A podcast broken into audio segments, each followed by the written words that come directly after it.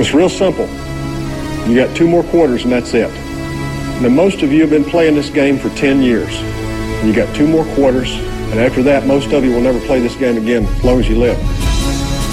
I want you to take a moment, and I want you to look each other in the eyes. I want you to put each other in your hearts forever, because forever is about to happen here in just a few minutes. Peguem a Bíblia e a gente vai trabalhar um pouquinho com a Bíblia. Peço que vocês sempre carreguem a Bíblia, Bíblia física. Deixem uma Bíblia no carro, no porta-luva do carro de vocês, tá bom? Então, quem não trouxe hoje, tudo bem, na próxima, carreguem a Bíblia no carro. Tem Bíblia do culto e Bíblia do carro. Se esquecer do culto, pega do carro. Nós, os líderes, precisamos carregar Bíblia física. Por quê? Vai lá, não vai lá agora lá. Tá bom? As irmãs também, a partir das próximas reuniões. Não, hoje, hoje a gente usa aí a, da, a Bíblia do celular, mas eu quero que nós tenhamos uma cultura do livro aqui na igreja. Então eu quero que todos tenham Bíblia, sempre carregando Bíblia com vocês. Hoje passa, é tranquilo, acontece, estamos de boa, tá? Uh, tem gente chegando ainda. Vai, vai, ô Cris, pode ir respondendo aí se alguém mandar mensagem no grupo de líderes da liderança, que a gente já começou aqui, tá? E o pessoal para vir vindo. Bom, gente, uh, o que, que a gente está fazendo aqui? Quero começar, eu quero me reunir com vocês hoje. Eu tenho muita coisa para falar com vocês. Eu sei que a gente está num número pequeno e o cara está usando o microfone, é para não detonar minha voz, tá? Então, Spurgeon pregava para pregou para 24 mil, não sei quantas pessoas sem microfone. O George Whitfield também tem relatos que o Whitfield terminava de pregar e cuspia sangue, né? Destruiu a voz, né? Então a gente poder poder poupar, a gente vai poupar, tá? Uh, bom, eu quero que a gente abra a Bíblia aí, vamos abrir a Bíblia em Lucas, Evangelho de Lucas, capítulo de número 14, tá? Fica com a Bíblia aberta aí em Lucas. A gente vai dar uma, uma analisada do verso 25 até o verso 35, tá bom? Só fica com ela aberta aí já tá bom, não, a gente não vai ler agora. Bom, deixa eu explicar uma coisa para vocês. A nossa igreja teve um crescimento esse ano, não como a gente esperava, mas ainda assim um crescimento muito grande. Muito grande. Tá torto ali, né, ô Cris? Só ali, né?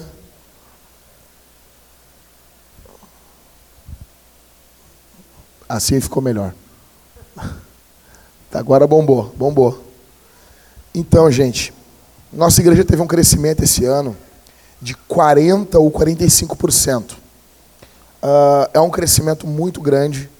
Nenhuma corporação do mundo cresce nessa velocidade.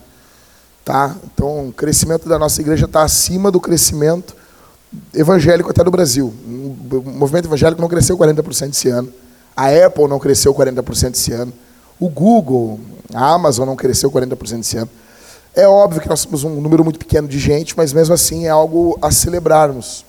A gente fica feliz é, pelo crescimento que a nossa igreja teve. Só que é o seguinte, junto com esse crescimento, tem algumas coisas que vêm junto.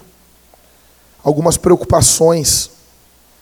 Por exemplo, não tivemos o crescimento de nenhum líder esse ano. Nenhum. Nenhum. Pelo contrário, vocês se lembram que. Talvez aqui eu ia dizer, não, mas teve o João, teve eu digo assim, uh, líderes emergentes que, que tu não via características de liderança neles, e tu, pô, o cara emergiu, assim, não, não, não vimos.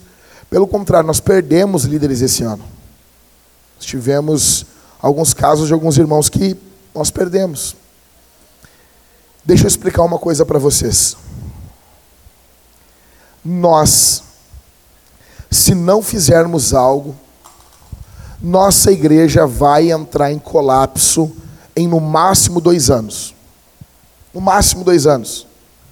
Se a nossa igreja crescer assim em 2020 e crescer em 2021, acabou. Tá? Com o número de líderes, nós estamos indo para 150 uh, pessoas agora. Então joga 40% em cima de 150, dá mais 60 pessoas, né? Correto? 210 pessoas. Joga mais 40%, dá 84 pessoas, né? 200, nós encerraremos aí então 2021 com 294 pessoas, correto? Com o número de líderes que nós temos, nossa igreja vai entrar em colapso. Os nossos líderes vão se estafar, vão cansar, nós vamos perder a alegria, perder o vigor, e nós teremos uma enorme crise e a nossa igreja vai morrer. Isso é fato, gente. Isso é fato. Começarão cobranças baseadas não na glória de Deus, mas baseadas na inveja, no ciúme. Só que para a gente ter, nós termos novos líderes, a nossa liderança está pulsante, nós precisamos ter noção do que, que a gente quer aqui. Por que, que a gente plantou uma igreja em 2013, no dia 19 de maio? O que, que a gente queria? Qual era o nosso sonho lá em maio de 2013? Ou no meio da caminhada a gente foi se perdendo? Então, por isso que eu preguei o primeiro sermão desse ano, a alma da vintage. Vocês se lembram? Vocês se lembram disso? Qual é a nossa missão? Se nós perguntarmos hoje, para os membros da igreja, eles, eu acredito que nem todos vão saber falar. E é falar corretamente. Não é falar mais ou menos, não, não, não. Falar corretamente. Qual é a nossa missão? Vocês, alguém pode dizer aqui? Não? Exato. Nossa missão é Lucas Cauê. Abriu a Bíblia, não sei se vocês estão com Bíblia aí. Se não trouxeram, semana que vem já tragam. Evangelho de Lucas, capítulo 14, tá? Uh, nossa missão é, dois pontos, abre aspas, fazer discípulos e plantar igrejas. Isso aqui nós vamos fazer um cartaz, não sei, botar na entrada da igreja, lá de dentro. Nossa missão é fazer discípulos e plantar igrejas. Nossa missão é fazer discípulos e plantar igrejas. Prestem bastante atenção aqui. Então, uh, tudo o que fazemos na igreja tem que ter esse fim. Se não é ridículo o que a gente faz. Tudo o que fazemos na igreja precisa ter esse fim. Gente, qual é o fim último do homem? Se alegrar, glorificar a Deus, se alegrar nele, se deleitar nele, tá? Então assim, o Piper vai dizer que, o, que isso é uma coisa só. O fim último de toda a criação é o deleite, é a glória em Deus, é Deus ser glorificado. Filipenses 2. Deus deu um nome acima de todo nome a Jesus, né? Para que o nome de Jesus se dobre todo o joelho no céu, na terra e debaixo da terra, e toda língua confesse que Jesus Cristo é o Senhor, para a glória de Deus Pai. Então, a glória de Deus é o fim último da criação. Correto? Daí alguém pode dizer, então a missão da igreja qual é? A glória de Deus. Concordam ou não? Por que, então a gente não botou assim? Qual é a nossa missão? A glória de Deus. Porque eu estou pegando como que uma igreja glorifica a Deus.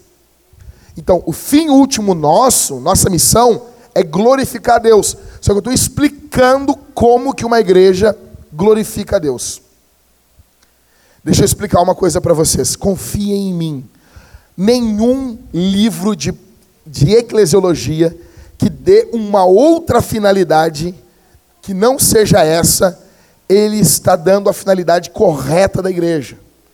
Ele pode dar uma outra finalidade, ele pode dar uma outra explicação, mas no final do dia, o alvo da igreja é glorificar Deus, fazendo discípulos e plantando igrejas. É assim. Prestem bastante atenção. Então, gente, tudo o que fazemos na Vintage, tudo, precisa ter esse fim. Precisa ter esse, é, é, essa finalidade. Eu botei no grupo da igreja ali, uh, que botei bem assim, para nós dar uma analisada aqui. Um dos maiores erros dos cristãos dos nossos dias é achar que seguir Jesus é uma coisa e servir na igreja local é outra. Vocês não notam isso? As pessoas acham que. Se... Não, estou seguindo Jesus é uma coisa, limpar os bancos da igreja é outra. Vocês não notam isso, gente? Isso é muito típico da nossa época. É muito típico da época que a gente está vivendo. Então, como que nós vamos entender? Eu preciso que vocês anotem. Eu estou gravando o áudio, eu preciso que vocês escutem. O Cauê e o Ismael chegaram um pouquinho depois. Escutem o comecinho do que quando vocês não estavam aqui, quando estiver indo para casa. Eu preciso que vocês meditem bastante, prestem bastante atenção nisso. Tá, gente? Então vamos lá. Primeiro lugar, fazer discípulos.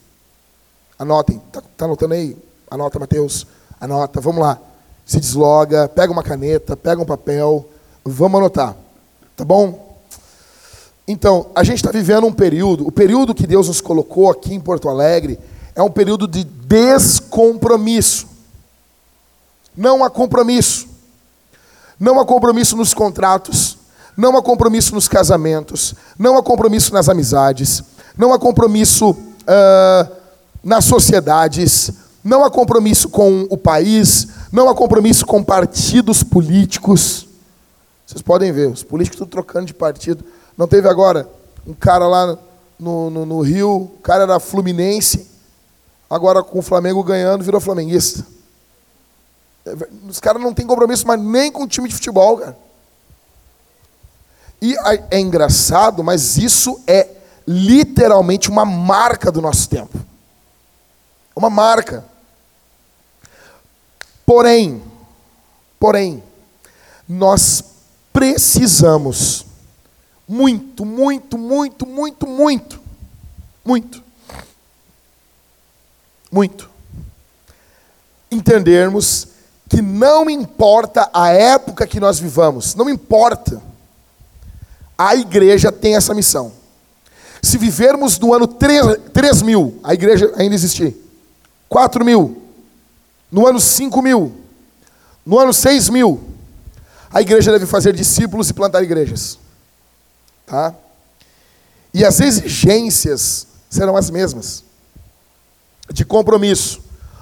Talvez a sociedade cada vez tenha menos e menos e menos compromisso. Não importa. A igreja vai seguir sendo uma comunidade contracultural. Jesus sabia que nós passaríamos nessa época que nós estamos passando. Gente, não pensem assim, ah, tá ruim. Jesus não sabia. Jesus sabia. Jesus sabia que Porto Alegre está assim. Quando ele estava na cruz, o Wayne Gruden fala que Cristo tem duas mentes, a mente humana e a mente divina. A mente divina dele, onisciente, sabia que nós passaríamos por isso. Então, aí o que, que Cristo fez? O que, que Cristo fez de diferente no período que nós estamos vivendo para alcançar o nosso povo do que ele fez no primeiro século? Exatamente nada de diferente. O poder do Espírito é o mesmo, os dons é são o mesmo, a palavra pregada é a mesma, os ministérios em, em, em Efésios 4 são os mesmos. Cristo nos chamou na época que nós estamos vivendo, e nós temos tudo o que precisamos para fazer discípulos e plantar igrejas. Nós temos tudo. Tudo. E Cristo nos envia. Alguém passou para cá? Não. Eu pensei que a Mariana tinha passado para cá para trás. Hã? Que isso? Então, a salvação não custa nada, nada, nada de graça. O discipulado custa tudo. A salvação, ela começa, pum, num momento. O discipulado demora uma vida toda. A salvação é algo que Deus faz por você. O discipulado é algo que nós fazemos com Deus. Só que, infelizmente, a época que nós vivemos, as pessoas estão pregando uma, um decisionismo. Se decida, se decida, se decida. Só que o resultado dá, quando as pessoas vêm para Jesus, quando elas encontram um período difícil da vida delas, elas abandonam Jesus, se desiludem. Um discípulo é alguém que acredita em Jesus, adora Jesus, serve Jesus, segue Jesus, obedece a Jesus. Nós vivemos em um mundo lotado de desistentes. Quantos que vão servir no quartel, aeronáutica, marinha, e quando a coisa aperta, eles chamam a mãe. Já viu alguns, Daniel? Teve que buscar jovens em casa já, né? Eles não querem voltar. Os caras acham que não, é só não ir. Eles acham que o, que o exército é. Não voa e deu. Quando vê, tá o carro da PE lá te buscando lá. Eu não sei se no. PA, Polícia da Aeronáutica, né?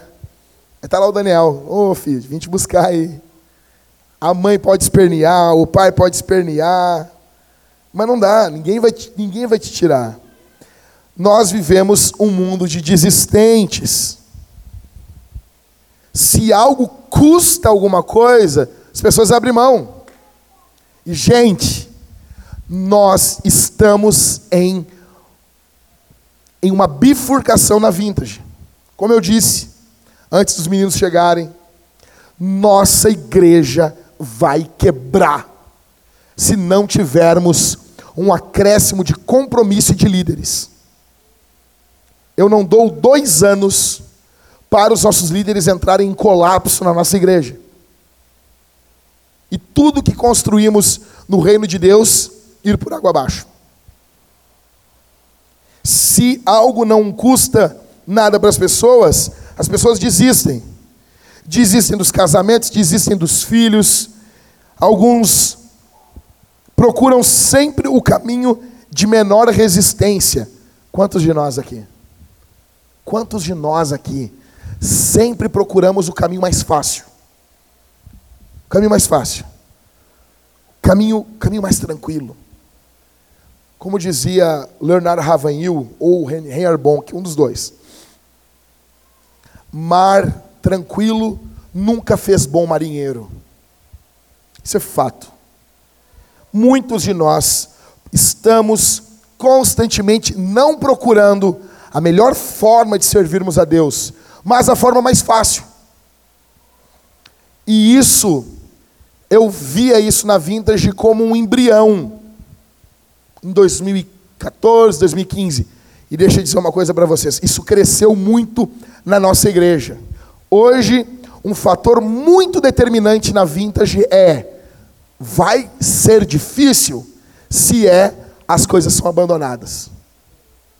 Para conseguir trabalhadores e líderes.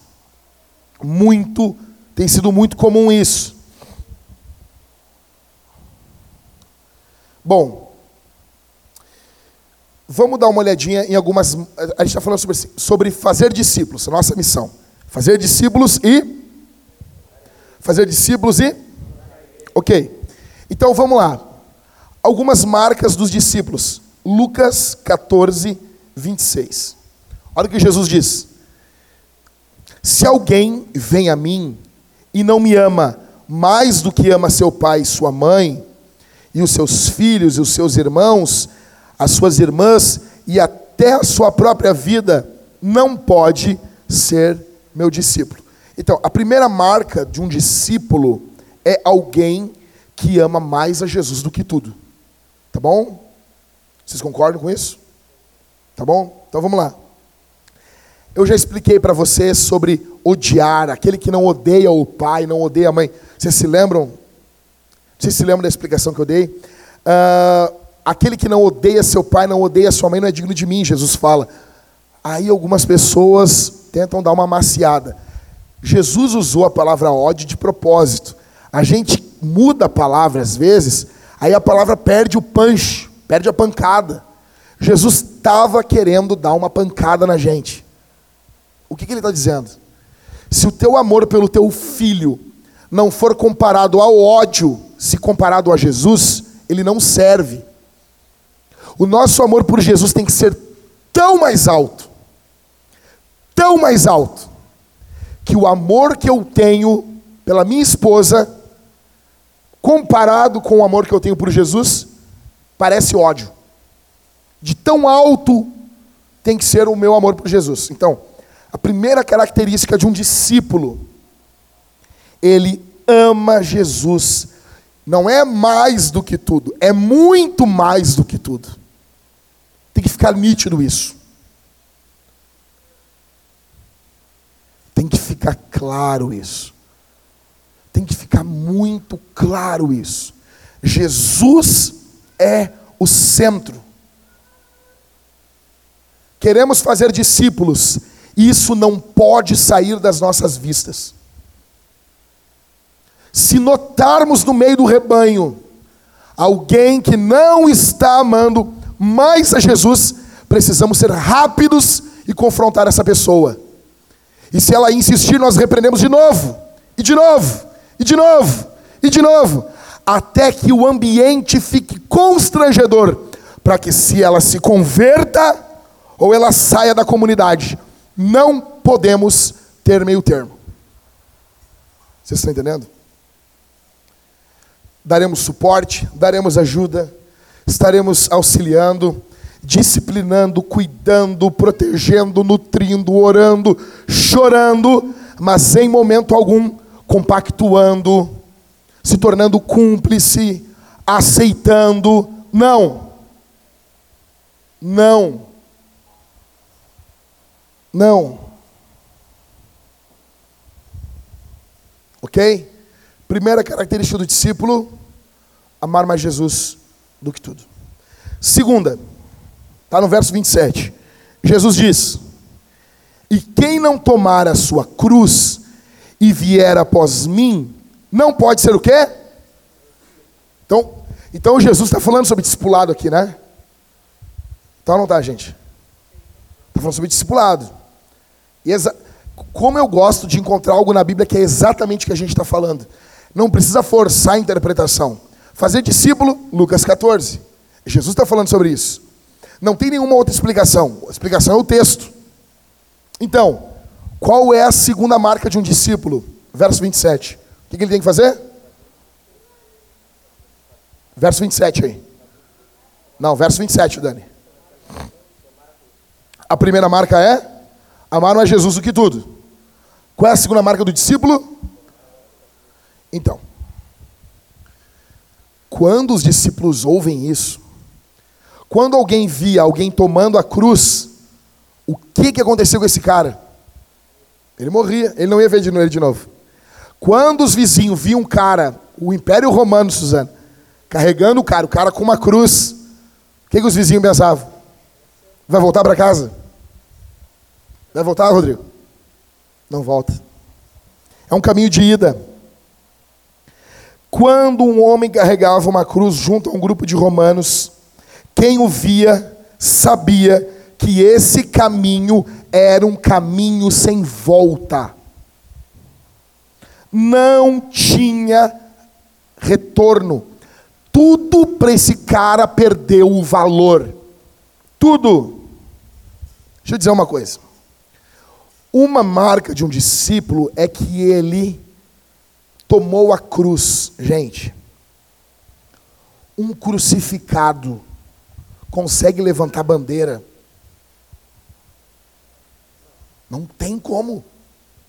Um crucificado consegue ser apegado com seus bens? Tem como? O que, que são os seus bens para um crucificado? São nada. Então, Jesus, ele não quer um pouquinho, deixa eu dizer uma coisa para vocês, de tempo, um pouquinho de talento e um pouquinho de finanças. Não, cara. Para sermos discípulos de Jesus, precisamos morrer. Jesus quer que a gente sinta a pancada. Então ouçam como se o, o próprio Cristo estivesse falando conosco aqui nessa noite. Jesus está dizendo assim, Léo, para tu me seguir, tu tem que morrer. Tem que morrer. Daniel, tem que morrer. Jackson, tem que morrer. Nós precisamos morrer. Por isso que Paulo disse: Eu estou crucificado com Cristo. Vamos lá. Primeira marca de um discípulo qual é? Mais do que tudo. Muito mais. Segunda marca de um discípulo. Ele toma a cruz. O resto perde valor para ele. Terceira marca. Vamos lá. Verso 28 até o verso 32. Pois qual de vocês, pretendendo construir uma torre, não se assenta primeiro para o quê? Calcular a despesa e verificar se tem os meios para concluir? Para não acontecer que, tendo lançado os alicerces, não podendo terminar a construção, todos os que a virem zombem dele, dizendo: Esse homem começou a construir e não pôde acabar. Ou qual é o rei que indo para combater outro rei não se assenta primeiro para o quê? Calcular. Se com 10 mil homens poderá enfrentar os que vêm contra ele com 20 mil? Caso contrário, estando o outro ainda longe, envia-lhe uma embaixada, pedindo condições de paz. Assim, pois, qualquer de vocês que não renuncia a tudo o que tem, não pode ser meu discípulo que, que Jesus está falando aqui? Eu, ele, ele, usou dois exemplos. Por, que, por que, que os hebreus usavam dois exemplos? Pode falar, Maico. Exato. Não, se tu não entendeu no primeiro, tu entende no segundo. Se tu entendeu no. Ah, é, entendi. O que ele está falando? Ah, agora entendi. Pegou dois exemplos: o exemplo de uma construção e o exemplo de uma guerra. Qual é a palavra-chave ali? Calcular. Então Jesus quer que o discípulo, em primeiro lugar, ame mais a Jesus, muito mais. Em segundo, tome sua cruz e isso de forma clara, calculada, pensada, não ludibriado, não enganado. Vocês estão entendendo? Não não enrolado, não conduzido por um líder. Não, não, não, não, não, não. Ele tem que pensar, ele tem que calcular, conversar. Vale a pena? Vale. Não se precipitar. Jesus não nos quer precipitados. Jesus não quer desencorajar ninguém, ele só não quer que os homens sejam imprudentes. Tá bom? Então, em primeiro, primeira marca de um discípulo, ele.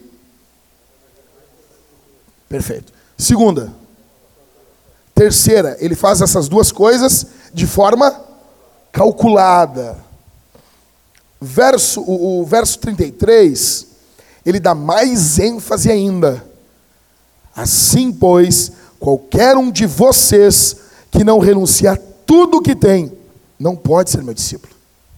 O coração do discípulo tem que ser do Senhor Jesus.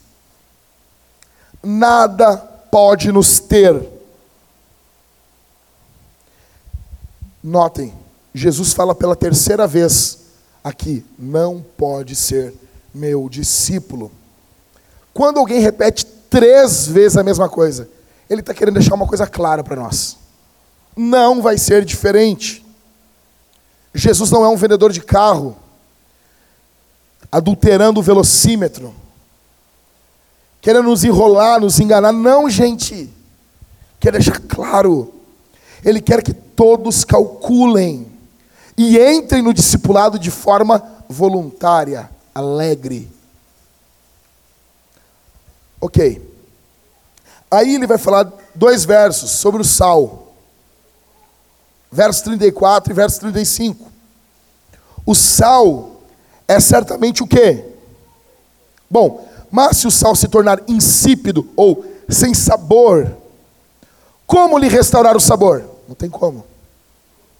Verso 35: Não presta nem para a terra, nem para o monte de quê?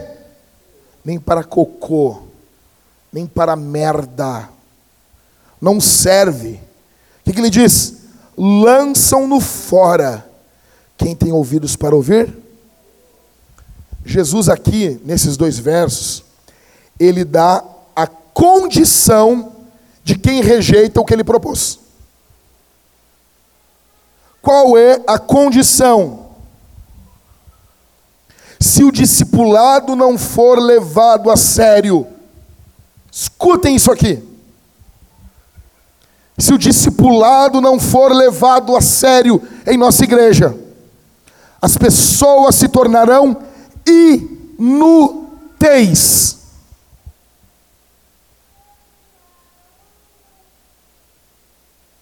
Inúteis. Se as condições do discipulado não forem passadas de forma clara para os discípulos, essas pessoas se tornarão com menos serventia do que cocô. Vocês têm noção do que é isso? Um discípulo que não é discípulo, ele é pior do que estrume. Porque o estrume ainda tem uma, uma condição de servir para adubar uma planta. Nem para isso um discípulo que não é discípulo serve. E eu pergunto para vocês, líderes que estão aqui, olhem para mim uma, um momento só.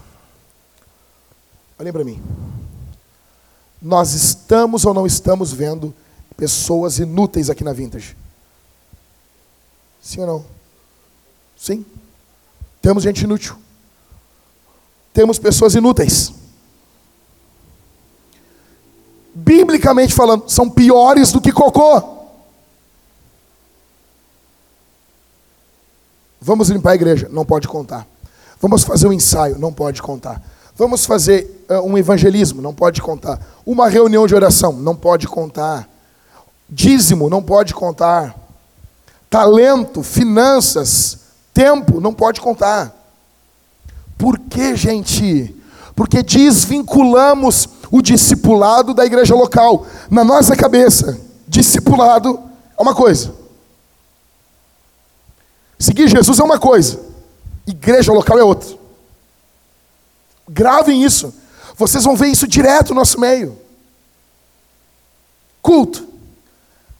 Culto é uma coisa, adorar Deus é outra. Cara, que loucura isso. Que tempo a gente está vivendo. Reunião de membros é uma coisa, estar reunido com Deus é outra. Isso é loucura. Isso é loucura. Nós vivemos em um período, uma época uh, de uma geração esquizofrênica. São esquizofrênicos, são loucos. E o que que Jesus diz para essa geração louca? Exatamente o que ele disse há dois mil anos atrás. Os termos não mudam, os povos mudam, as línguas mudam, as prioridades mudam, as ações mudam, muitas pessoas mudam, mas os termos do, do discipulado não mudam. Queremos discípulos da vintage? Queremos. Qual é a nossa missão? Fazer discípulos e plantar igrejas. Então, queremos discípulos? Ou, ou nós queremos encher isso aqui de outro, de outro tipo de gente? Eu estou falando dos membros, tá? Não estou falando de visitante, membros da igreja. Nós partimos do princípio que os membros da igreja têm que ser discípulos. Correto? Esses são os termos. Esses são os termos. Não podemos baixar. Porque nós podemos aqui aliviar, mas Jesus não alivia. E isso aqui é visto no estilo de vida das pessoas. Fulano não pode vir no culto. Tem uma prova. Ok. Não, eu não vou usar esse exemplo. Vou usar um outro exemplo. Cauê, qual foi a última vez que tu trocou o teu pneu do teu carro? Que, furou? Mais ou menos. Quanto tempo tu acha? Mais de ano? Quantas. E antes disso, furou quantas vezes? Muito tempo também? Tá, vamos lá. Vamos trabalhar a hipótese que tu está quanto tempo com o teu carro? Seis anos. Nessa época, tu acha que furou uma vez por ano ou menos? Tá. Cauê, presta atenção aqui. O Cauê está com o carro dele. Furou o pneu. Pneu que mais judia é o pneu dianteiro da direita. Você sabe disso, né? Tu não sabe disso, Levi. Explica para ele aí, Michael, por que isso? É o lado oposto do motorista, porque tu menos cuida. Tu vai cuidar sempre do teu pneu ali. Num acidente, tu vai te salvar o teu lado. Saiba disso. É ou não é isso aí, Michael? O cara não nota. Tu vai desviar. É, cara, é instinto, tu vai te preservar. E tu preserva o teu pneu. O pneu ali do carona, tu preserva menos. Então, o Cauê está andando com, com o cadete dele, quando vê, pum, estourou o pneu. O Cauê troca. Dois dias depois, furou o pneu de novo. O Cauê troca. O Cauê arruma. E o pneu dele dá 15, 15, ele tem que ir na borracharia 15 vezes em um mês. Não tem algo errado com o pneu? Vocês acham que é normal isso? Agora, o pneu dele, uma vez por ano, uma vez a cada dois anos, furou. Não é normal isso? Se espera isso de um pneu? Tu olha o teu pneu e diz, é, tu, tem fe... tu nem pensa no pneu, o pneu está fazendo o trabalho dele. Mesma coisa a um membro da igreja. É normal, há uma prova. O problema é quando o tempo todo isso. E nós, líderes, precisamos ficar atentos. Por quê?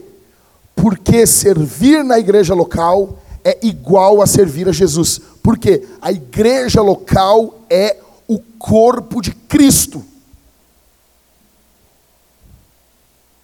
A Suna vai limpar a igreja. E a Suna convida o Marco para ajudar. É Jesus convidando. É Jesus convidando. Mas não, o nosso povo desvincula o convite de Jesus do convite da igreja local. Vocês entendem isso, gente? Isso é seríssimo. Seríssimo.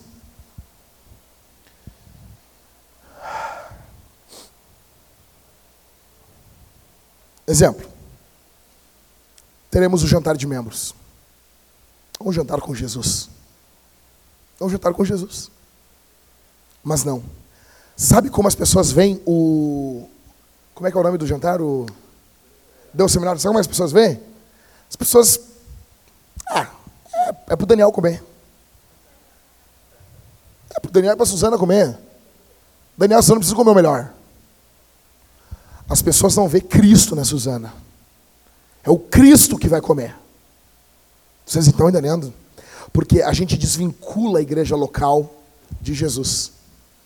Então, se, se for a, a questão assim, vou fazer esse prato, faria para Jesus? Vocês estão entendendo? Se fosse o Cristo ali, seria desse jeito? Esse é o punch, essa é a pegada. Não desvincular, e nós precisamos, nós líderes aqui, Precisamos ter essa mentalidade. Precisamos dessas marcas. Gente, Vocês vão sair daqui olhando se os membros da nossa igreja amam muito mais a Jesus do que tudo. Líderes de GC que estão aqui. Leonardo, precisa ver isso nos membros. Cadê o Esmeraldino? Cadê o Rodrigo? Ele avisou que não via? Ah, não, não, mas não chegaram a falar com ele? Ok. Tu está aqui, negão. Tem um membro do teu GC. Tu está notando isso. Precisa chamar. Tu não precisa, sabe? Eu tenho notado que tu não tem amado tanto Jesus como tu deveria. E, e vão para cima. Encoraja. Eu estou aqui. Tu tem a ceia, tu tem a pregação, tu tem a oração, tu tem os meios de graça para amar Jesus. Tem o poder do Espírito. Precisamos ver isso nos membros. Não é perfeição. Não é perfeição. Não é perfeição. Não é perfeição. Mas tem que pulsar o coração por Jesus. Eles precisam ser pessoas desapegadas dessa vida. Nós precisamos ver pouca ou nenhuma resistência para o que estamos propondo para a missão. Quando começamos a enxergar resistência, resistência, resistência, resistência, nós estamos provavelmente diante de alguém que não está seguindo a Jesus. O coração deles precisa estar desapegado com esse mundo. Precisam tomar a cruz. E tomar a cruz não é um sofrimento que eu não escolho. Eu estou aqui e eu tenho uma doença incurável. Eu vou sofrer, eu vou ter. Isso não é tomar cruz. Isso não é a cruz. Cruz é aquilo que eu pego voluntariamente. Por isso que Jesus disse: aquele que toma a cruz é voluntário. Não é uma doença. Não é uma tristeza. Não, não, não, não. Tomar a cruz são coisas que eu poderia não fazer. Tá bom? Vocês precisam enxergar isso na igreja eles precisam estar fazendo isso de forma calculada. Precisamos deixar claro que aqueles que não se adequam a isso são inúteis para a missão. E nós queremos ou que eles se convertam ou que eles vão embora. Jesus constantemente, olha só, verso 25, alguém lê para mim aí. Primeiro verso, antes do 26 que eu li. Imagina, sonho de todo pastor, a grande multidão. Era só ficar quieto, Maico. A igreja estava ficando cheia. Aí Jesus dá uma pancada numa grande multidão. Vocês estão entendendo? Não importa. Queremos uma igreja grande? É óbvio. Mas os termos são esses. Os termos são esses. Tá bom? Como que nós vamos ver o serviço dos discípulos? Tempo, talentos e finanças. Não é tempo e talento. Se não entra finanças, não está seguindo Jesus. Não é tempo e finanças. Se não usa os seus talentos, não está seguindo Jesus. Não é talentos e finanças, não dispõe do tempo. Tem tempo e não dispõe. Fica segurando, retendo o tempo. Não está seguindo Jesus. Tempo, talentos e finanças. Precisamos olhar essas marcas nos nossos membros. Aí eu pergunto para vocês: se os nossos líderes não estão seguindo Jesus, como que o povo vai seguir? Agora me, me escutem aqui, gente. Como que está a leitura bíblica de vocês?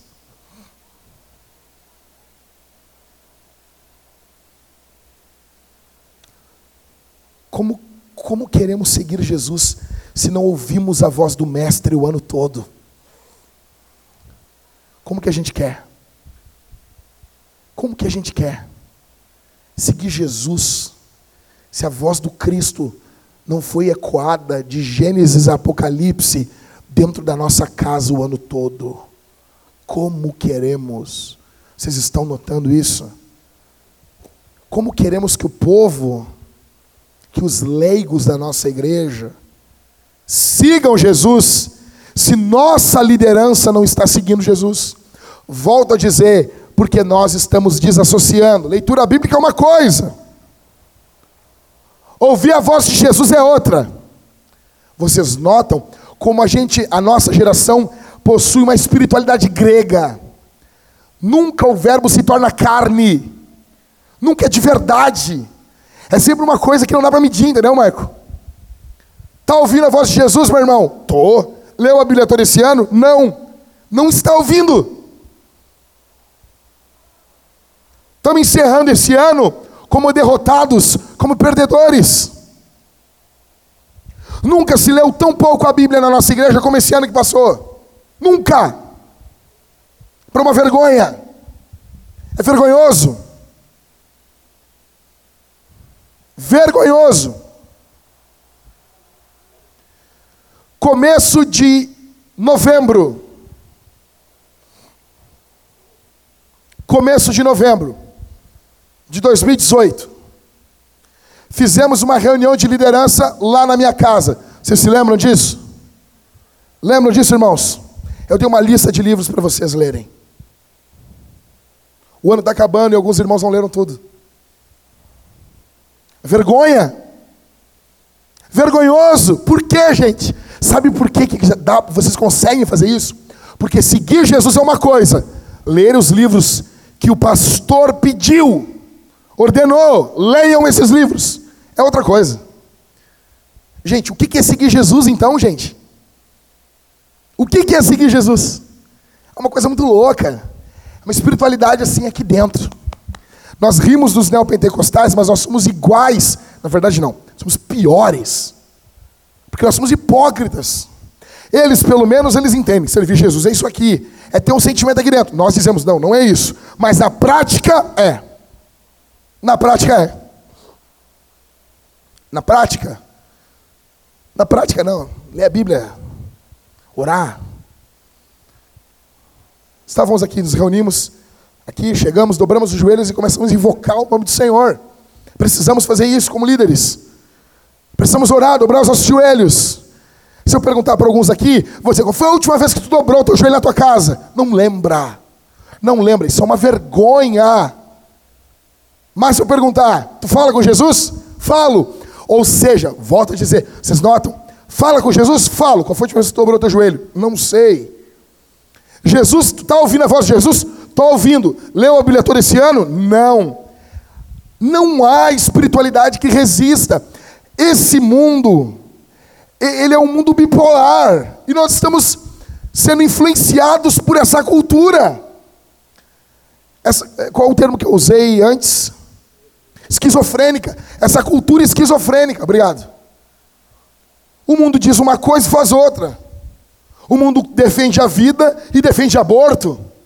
Vocês entendem que esse mundo é louco e esse mundo está querendo nos enlouquecer também.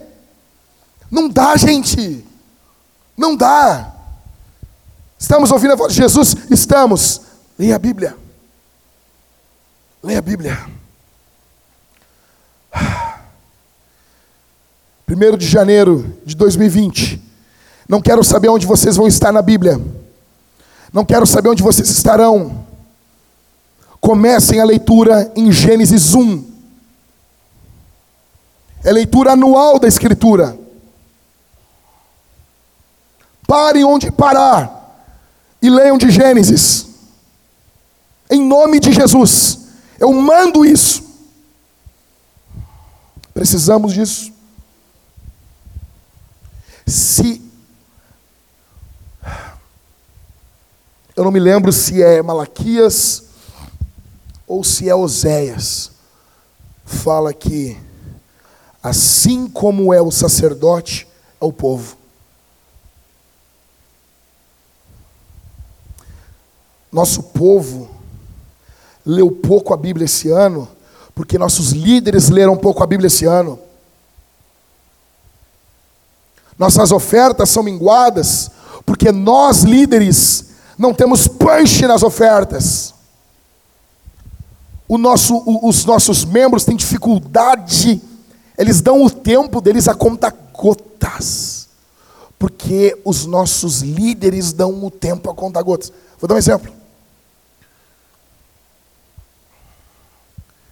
Halisson congregou no Bola de Neve. Ele ofertou no Bola de Neve todas umas férias dele para colocar o telhado na igreja. O telhado, o forro, não me lembro que foi, né, Halisson? Nós tivemos irmãos aqui que ofertaram tempo preciosíssimo arrumando a igreja. E eu vi irmãos que estavam pilhadaços terem a sua energia drenada e desanimando, desanimando, desanimando, desanimando. Porque nós não víamos esse olho de tigre entre os irmãos, entre a liderança. Precisamos, esse ano, de um pastoreio mais de perto. Precisamos de mais líderes. Senão nossa igreja vai quebrar. Então aqui eu quero anunciar para vocês.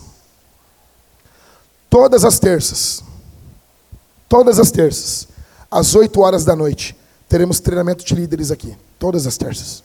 Eu vou estar aqui ensinando vocês. Todas as terças. Todas as terças, às 8 horas.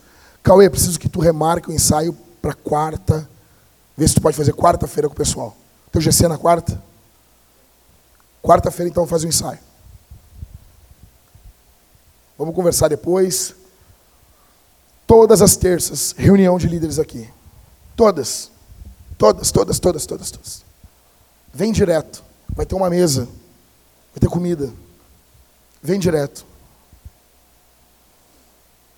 Por quê, gente? Nós precisamos. Nossa liderança está solta. Deixa eu dizer uma coisa para vocês.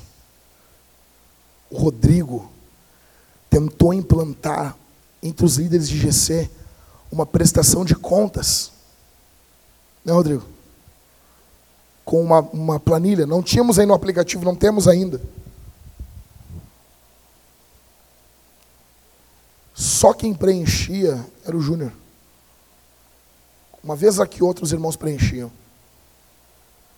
Sabe por que, que isso ocorre?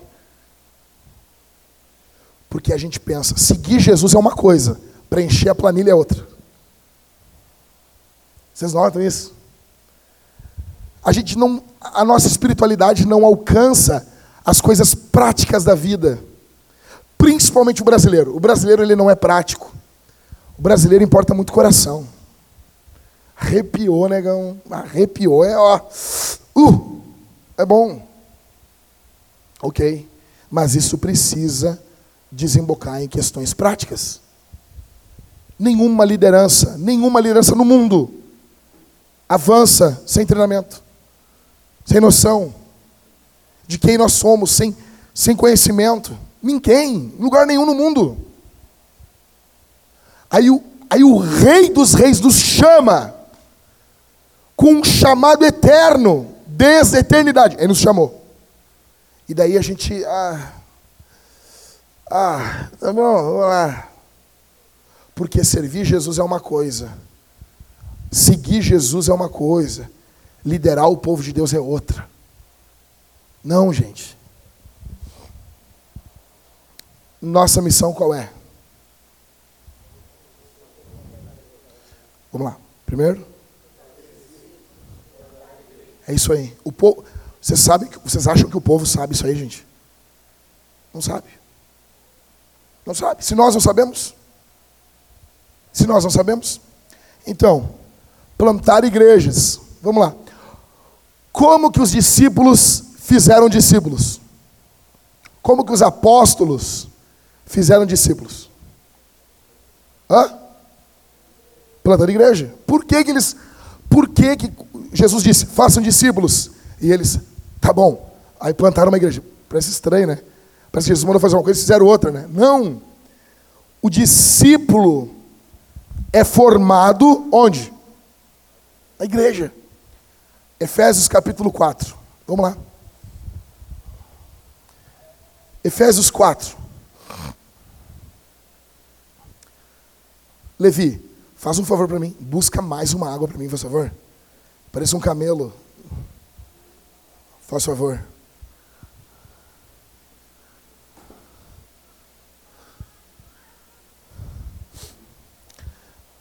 Dani, lê para nós, faz favor, aqui no mic. Do verso 11 ao verso 13.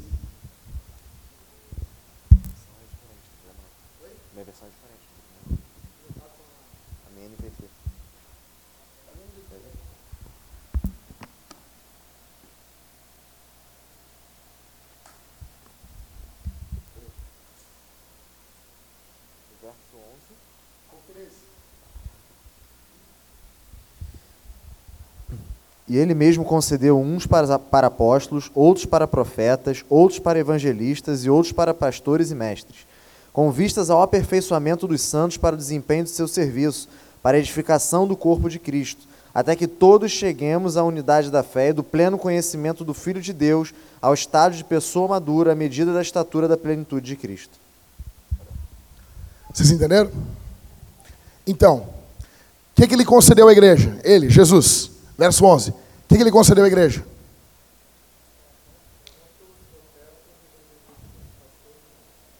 Ou pastor-mestre. Tem uma grande discussão nisso aqui, né? Pastores e mestres ou pastor-mestre. O que, que muda? Não dá nada. Vamos lá. Ele concedeu o que à igreja? A liderança. A liderança da igreja. Esses aqui são dons da liderança. Tá bom? A igreja tem apóstolos nos dias de hoje? Tem. Hã? Como dom tem. Não apóstolo com A maiúsculo. Apóstolo com A minúsculo. São os enviados, missionários, plantadores de igreja. Então Deus deu à igreja, vamos lá, missionários, plantadores de igreja, profetas. Existem profetas hoje ainda? Sim, claro que sim. São pregadores, são pessoas no meio do povo que têm o dom de profecia. Deus deu essas pessoas. Deus deu evangelistas. Deus deu pastores. Quem são os pastores aqui na Vintage? Aqui nesse texto, os líderes dos GCs. Pessoas que cuidam o rebanho na sua minuciosidade. Deus deu líderes de GCs. Deus deu mestres, ensinadores. Para quê? Qual o alvo? Verso 12. Acompanha comigo. Qual o alvo? Ou, fica com a Bíblia aí aberta, Mateus, por favor. Não fecha. Deus tinha um alvo, né? Aperfeiçoar os santos. Aí Deus assim, bah, eu quero fazer aquilo lá, então eu vou fazer isso aqui antes. Deus deu liderança. Vocês estão notando? Com vistas ao aperfeiçoamento dos santos. Deus quer aperfeiçoar os santos. Para que Ele quer aperfeiçoar os santos? Verso 12. Quem executa o ministério, quem é? É os obreiros? Toda igreja. Qual o alvo, qual o alvo desse ministério? Edificação da igreja, do corpo de Cristo. Até quando? Verso 13. Qual, até quando essa, essa, essa, esse, essa jornada vai ocorrer? O alvo de Jesus, então, o alvo de Deus Pai, é nos fazer parecidos com quem? Verso 13. Hã? Jesus. Então, ele dá líderes, esses líderes equipam o povo. Esse povo equipado trabalha no ministério. Esse trabalho no ministério, essa, essa jornada no ministério, vai amadurecendo esse povo. E, e essa maturidade se nota quando eles vão ficando cada vez mais parecidos com Jesus. Vocês estão entendendo o, o, o, propósito de Deus? Então, os discípulos são formados onde? Na igreja. Por isso que a nossa missão é, em primeiro lugar, estar tá unido. Resumindo, Deus deu obreiros para quê? Para aperfeiçoar os membros. Isso só faz sentido na igreja local.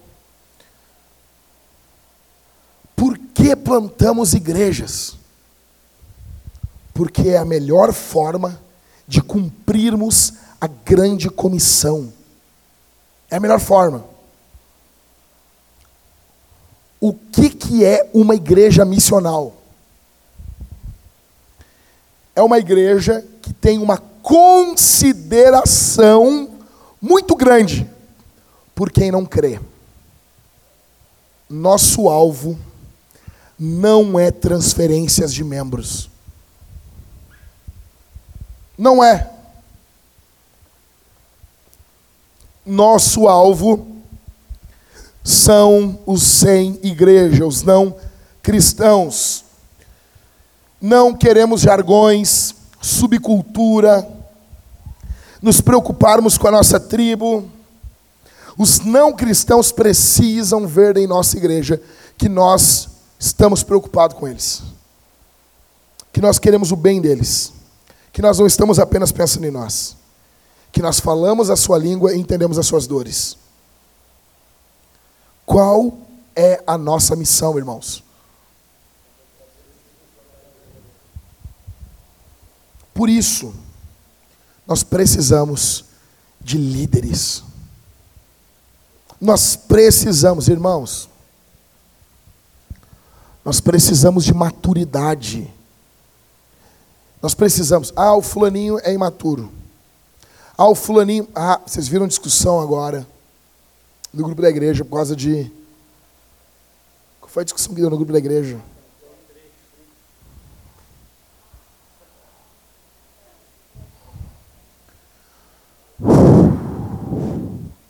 Pior ainda são os ensinadores que se levantam, né? Não, se levantam uns caras assim que. Com os ensinos que eu vou te dizer. Cara, se alguém quiser, deixa eu dizer, talvez eu não deixei claro isso. Se alguém quiser vender o tri aqui, pode vender, tá? Se alguém da coisa assim encher o saco, alguém da, da, do governo encher o saco, tu vai responder criminalmente, ou talvez nem criminalmente, tu vai responder, tá bom? Isso não é pecado. Tá bom? É ilegal, mas não é imoral. O governo quer tomar tudo da gente. O governo quer ser Deus. Tá bom? Então a gente não vai. As pessoas. Cara. Cara. Uh... Hã? Por favor, cara. Foi pago, foi descontado. Por favor. A gente sabe por que no Brasil, primeiro que não era nem para ter vale transporte, era para você ter o dinheiro. A empresa te dá vale transporte porque esse dinheiro não é tributado. A empresa te dá vale, vale alimentação é a pior coisa do mundo. A empresa devia te dar esse din dinheiro, tu faz o que tu quer. Mas a empresa faz assim, Daniel, eu vou te dar vale alimentação. Eu quero que tu te alimente bem, tá? Compra só comida com isso aqui. Não, é, por que, que faz isso? Porque senão o governo morde.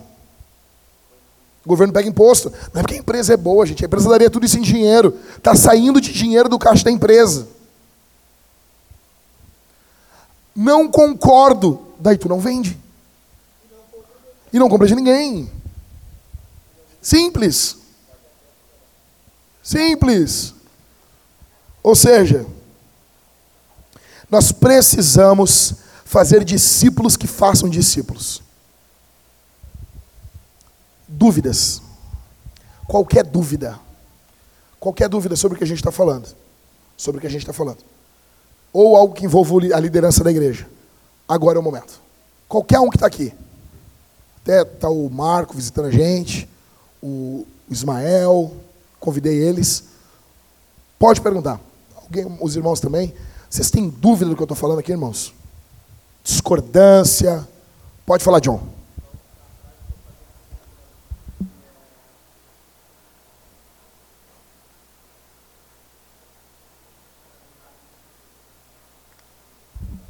Então, a prática de fazer discípulos na vintage. Em primeiro lugar, nós vamos notar que essa pessoa que está se juntando à igreja, ela está, os líderes de GC vão ser testemunhas disso. Eles vão testemunhar. Obrigado. Eles vão testemunhar que essa pessoa, em primeiro lugar, ela está amando Jesus mais do que tudo, muito mais do que tudo. Em segundo lugar, Jesus, Jesus se torna a prioridade dela. Em segundo lugar, essa pessoa passa a perder a, a, a vida tem o seu valor, mas perto de Cristo perde o valor. Cara, o discipulado ele é extremamente centrado no discipulador. E o discipulador no reino de Deus é Jesus. Resumindo todo o discipulado, o centro da vida dessa pessoa passa a ser Jesus. O cosmos, a eternidade, tudo vai convergir em Jesus. Só que nós já começamos a ver os frutos do reino de Deus agora nos irmãos. Isso que nós veremos na eternidade de forma plena, que é Jesus convergindo, é, é tudo convergindo em Cristo, nós já começamos a ver na vida dos irmãos hoje. Então, tu vai notar nos, nos membros do teu GC, paternidade centrada em, centrada em Cristo. O alvo da paternidade e da maternidade não é a realização pessoal, é a fama de Jesus. Tu vai notar os casamentos convergindo, convergindo em Jesus, os maridos amando as esposas, como Cristo ama a igreja. Não de forma perfeita, mas tu vai notar que tem uma imitação de Cristo ali. São imitadores de Jesus. Tu vai notar que os empregados, eles se tornam parecidos com Jesus no trato com seus patrões. Os patrões parecidos com Jesus no trato com seus empregados. Resumindo, o discipulado é uma caminhada com Jesus. Os discípulos começaram caminhando com Jesus. E quando eles chegam na maturidade deles, tu nota, quando tu olhava para Paulo, Paulo dizia: Sede meus imitadores como eu sou de Cristo. Os apóstolos se tornaram caras parecidos com Jesus. Por quê? Porque eles andaram com Jesus. Nós estamos lendo Atos dos Apóstolos lá em casa, e nós lemos aquele texto. E eles, uh, ficou claro para eles que aqueles homens haviam andado com Jesus. Então, o discipulado é algo, é uma caminhada centrada em Jesus. E nós vemos isso de forma prática. Jesus é amado, estimado, andar com os irmãos, estar no GC, nos cultos, na comunhão, servindo, é prazeroso, é alegre, é prioridade. É Cristo. E nós vemos isso nas coisas básicas da vida. Tu vai pedindo, vou dar um exemplo bem prático. Irmãos, eu sempre digo isso, líderes de GC deveriam não perguntar o que, que vamos fazer hoje, deveria botar ali. A comida vai ser essa, cada um traga, traga isso.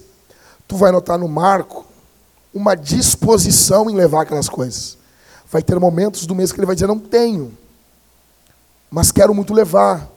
Tem uma outra coisa que eu posso servir? Há uma disposição. Tu não vê resistência no marco. Tu vê uma conversão, coração convertido.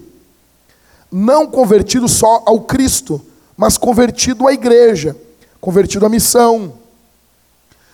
Antes de Cornélio se converter, a Jesus, Pedro foi convertido a Cornélio. Vocês se lembram? Quando desce aquele lençol, todo aquele negócio. O que, que Deus estava fazendo? O que, que Jesus fez com Pedro ali? Estava convertendo Pedro ao Cornélio. Para depois converter Cornélio a Jesus. Ou seja, vai haver uma conversão dos nossos corações aos não cristãos. A missão, GC missionário é prioridade. Por quê? porque eles são alvos da missão de Deus. Jesus veio ao mundo para isso. Não é o que ele fala para Zaqueu? Me convém pousar em tua casa. O grego ali é, foi para isso que eu vim. Essa é a razão da minha vinda ao mundo, dormir na casa de Zaqueu. Ele é a minha missão, ele é o alvo. Então, vai, vocês vão notar isso, não de forma perfeita, mas de forma crescente. Passa um ano, dois anos, três anos, não cresce, não avança. Há uma possibilidade de estarmos diante de alguém que não segue a Jesus. Precisamos ser honestos. Mateus, tu vai chegar no irmão do teu GC e vai dizer: Meu irmão, eu tenho uma desconfiança. Não, não podemos afirmar isso, porque isso é feito, a igreja declara quando alguém não é cristão. O Mateus, sozinho, como, como um membro da igreja, não pode fazer isso. Nem os obreiros podem. Ninguém. Mas o Mateus, meu irmão, desconfio que tu não ama Jesus. Eu tenho visto isso, isso, isso, isso, isso na tua vida. E como teu líder, como alguém que está pastoreando o teu coração, eu estou chamando, chamando a tua vida ao arrependimento. Isso já é um primeiro passo dentro de uma disciplina. Isso já é uma disciplina. Entendeu? Temos visto. Então, assim, vocês, vocês são os olhos dos pastores no meio do rebanho. Nós precisamos. Mas para isso, os líderes precisam estar afinados. Um anúncio. Vamos anunciar para a igreja isso. Nós mudamos o líder do GC e da catequese aqui na Vintage. A partir dessa semana, o pastor Daniel estará liderando os GCs da Vintage. E o pastor Rodrigo estará liderando a catequese da Vintage. Tá bom? Nós vamos anunciar para a igreja isso na reunião de membros. Ok? Dúvidas? Dúvidas, gente? Pode falar. Vai, Cris.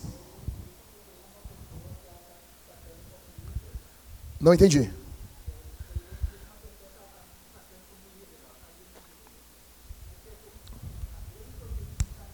Aos pastores, isso está no por trás das cortinas.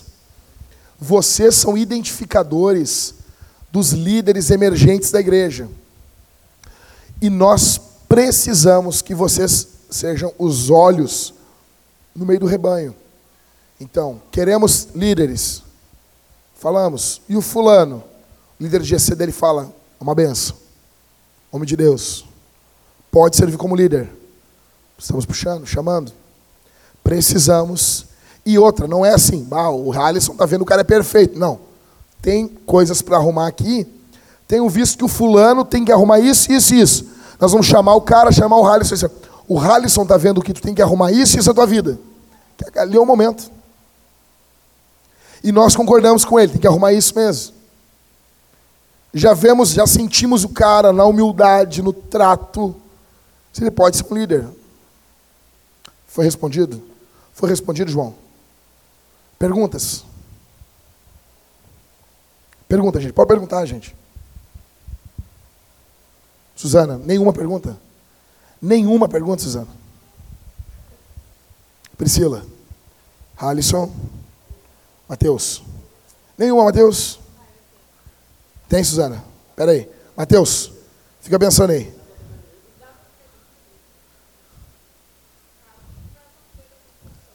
Qual pessoas?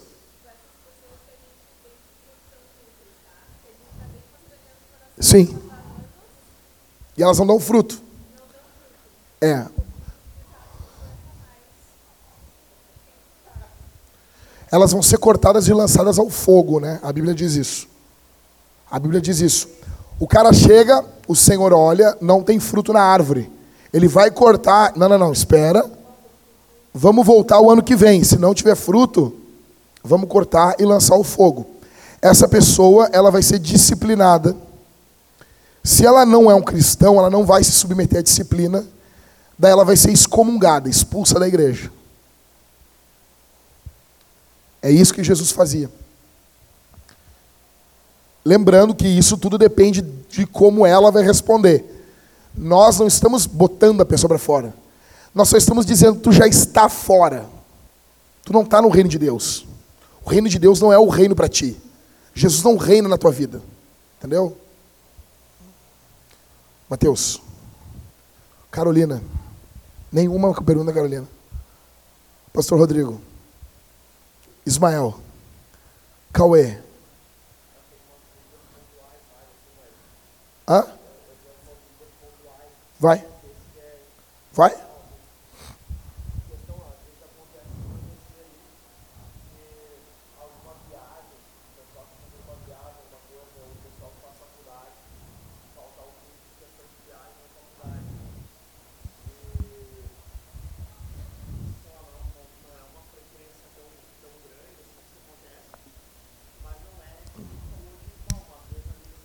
Sim. Sim. Tá. Prime... Aham. Amorosa. Aham. Uhum. Sim. Tu tá olhando de forma pastoral.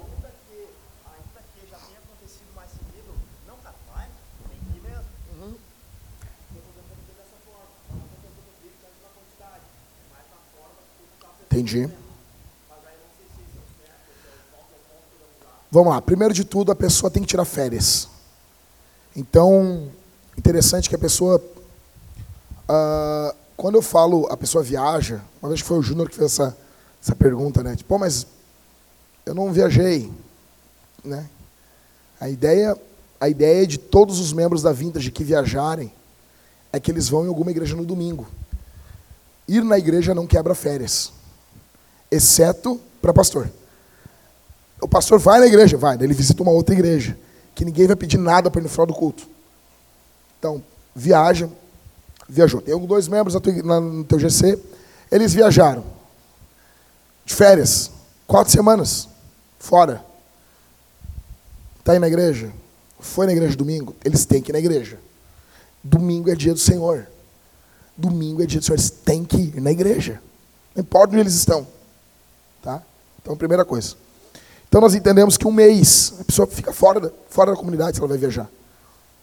Na nossa comunidade local.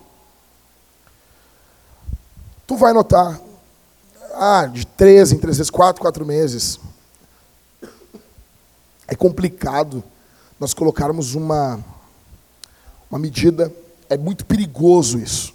Muito perigoso. Só que cada líder de GC uh, ele tem autoridade para dizer assim, cara, cuidado. Não podemos contar contigo para nada. E prosseguindo, sejam rápidos em tirar a confiança dessa pessoa. Confiança é uma coisa que nós damos lentamente e sacamos rapidamente. O problema nas, nossas igrejas é que nós damos confiança rapidamente e tiramos lentamente. Isso é errado. A pessoa, uma, duas, ela tem mostrado uma inconstância que tu não vê em outras áreas da vida. Tu não nota isso no trabalho.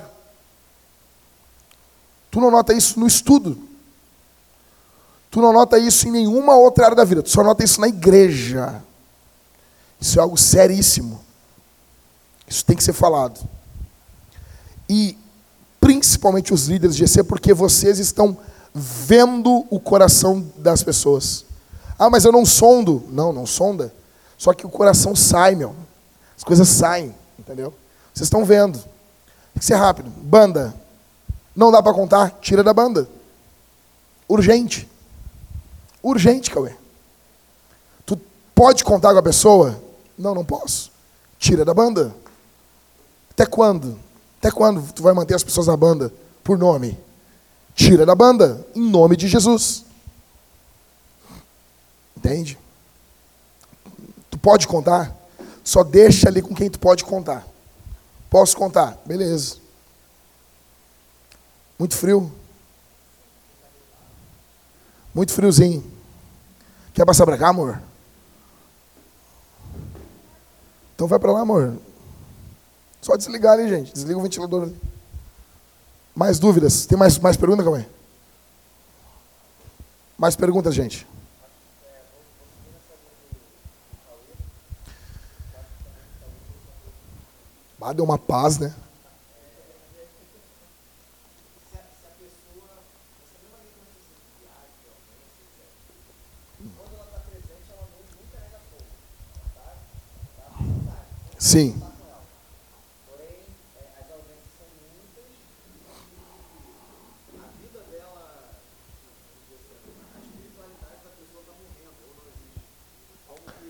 espiritualidade está morrendo.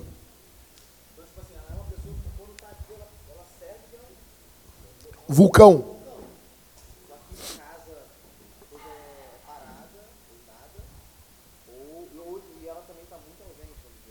Sim. É, esse, esse é um. Cara, explode. Dá-lhe no melão. Chama os pastores, confronta. Não mudou, confronta de novo. Até ficar insuportável.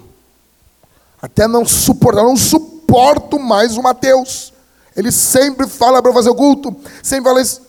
O Mateus torna insuportável o ambiente.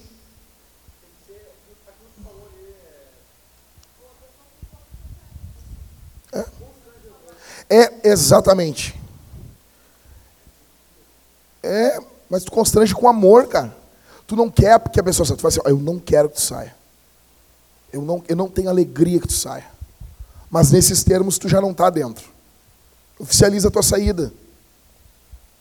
Entende? Admite. Mas assim, a pessoa sair da igreja. Não, não, não, não. Tu não é mais discípulo de Jesus. Só vai dizer, não, vocês inventaram isso. Não, cara. Está aqui em Lucas 14. Entendeu? Está aqui. A pessoa não segue Jesus mais. Dúvidas?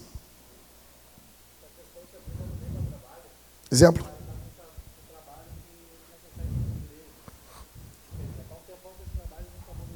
Nunca muda. Por exemplo, Jesus, vamos lá, como Jesus tratou isso? Jesus cura uma pessoa, acho que é no Evangelho de Lucas mesmo. Acho que é Lucas capítulo 13, eu acho. Acho que é aqui. Lucas 13, 10. Num sábado, ó, num sábado, Jesus estava ensinando em uma das sinagogas. Chegando ali uma mulher possuída de um espírito de enfermidade, demônios geram enfermidade nas pessoas. Atenção aqui, gente. Havia há 18 anos, ela andava encurvada, sem poder se endireitar de modo nenhum. Então, a mulher estava encurvada, 18 anos encurvada, porque um demônio colocou uma enfermidade nessa mulher. Tá bom? O dia que vocês verem reformados. Vai lá, vai lá, vai lá. Ô, ô Júnior, uma hora e vinte e três. Eu vou mandar o áudio e tu ouve a partir de agora. Quando tu ouvir o teu nome no áudio, Júnior, tu começa a ouvir. Eu estou te mandando uma mensagem para o futuro. Deus te abençoe, Júnior. Então, Hum, ao vê-la, Jesus chamou e lhe disse: Mulher, você está livre da sua enfermidade. Impondo-lhe as mãos, ela imediatamente se endireitou e dava glória a Deus. O chefe da sinagoga, indignado por ver que Jesus curava no sábado, disse à mulher: Disse à multidão: Há seis dias em que se deve trabalhar. Venham nesses dias para serem curados, mas não no sábado. O cara está com ciúme, né, meu? O cara não tem condição de fazer aquilo ali. O cara está com ciúme de Jesus, né? Porém o Senhor lhe respondeu: Hipócritas, cada um de vocês não desprende da manjedoura no sábado o seu boi ou seu jumento para levá-lo a beber?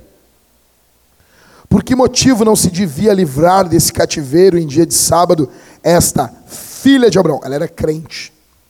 Estava perturbada por um demônio há 18 anos, crente. Essa filha de Abraão, a quem Satanás trazia presa há 18 anos. Ou seja, às vezes, tu vai ver o cara, ele está trabalhando, ele está literalmente tirando o boizinho dele do buraco, que nem Jesus ensina. Mas isso não pode ser todos os anos, toda, toda a vida. O cara não tem nunca compromisso com a igreja. É um ano, é dois anos. Cara, te decide. Te decide, quer seguir Jesus? Por isso que a gente tenta sempre fazer cultos em diversos horários. Entende? Às vezes, tu vai ver o, o caso do cara ou da mulher não é nem o horário. Porque a gente tem um horário, às vezes, que a pessoa pode vir direto, pode vir, e não vem. A pessoa não quer seguir Jesus. Ou não. Léo, eu vou fazer isso por seis meses. Ora por mim. Vai, consegue ir na minha casa sábado de manhã para a gente tomar um café junto e orar junto? Aí tu vai lá, ora com o cara. O cara tá firme, mas não. Tu, pro, tu propõe, cara, qual é o dia que tu tá de folga? Que dia tu pega no teu trabalho? Que horas tu pega no sábado? Aí eu pego às duas da tarde. Eu vou ter de manhã aqui na tua casa. Não, é não sei o que, é ruim. Já está vendo que o cara não quer seguir Jesus. O problema não é o horário. Está te dispondo ir lá, abrir um texto bíblico, orar com o cara, porque só assim ele vai conseguir passar por esses seis meses sem esfriar na fé. Mas tu propõe isso, a resposta é não. Tem que chamar os obreiros, ele vai ser disciplinado. Não se submetendo à disciplina, ele vai ser excomungado e proibido de entrar na igreja até se arrepender desse pecado. Notem, ele procurou essa situação, não nós. Só que nós não podemos tolerar esse tipo de coisa. Só que por isso que vocês precisam ser criteriosos, orar, por isso temos que orar. Porque a gente não pode confundir uma ovelha com um lobo. Imagina isso, nós mandar uma ovelha embora. Isso é sério. Jesus vai cobrar a gente. Mas também a gente não pode acariciar a cabeça de, de, de lobo. Vai fazer um estrago aqui dentro. Ou de quem não é ovelha. Pergunta, gente. Pergunta, vai. Tem pergunta, Karine? Pode, tu tem, Karine. Tu tem. Tu tem várias aí, eu, eu sei. Tô vendo a tua cara. Não? Levi. Tem pergunta, Levi? Tu tem, tu tem, tu tem, Levi, mas tu não quer falar. Tu não quer te comprometer.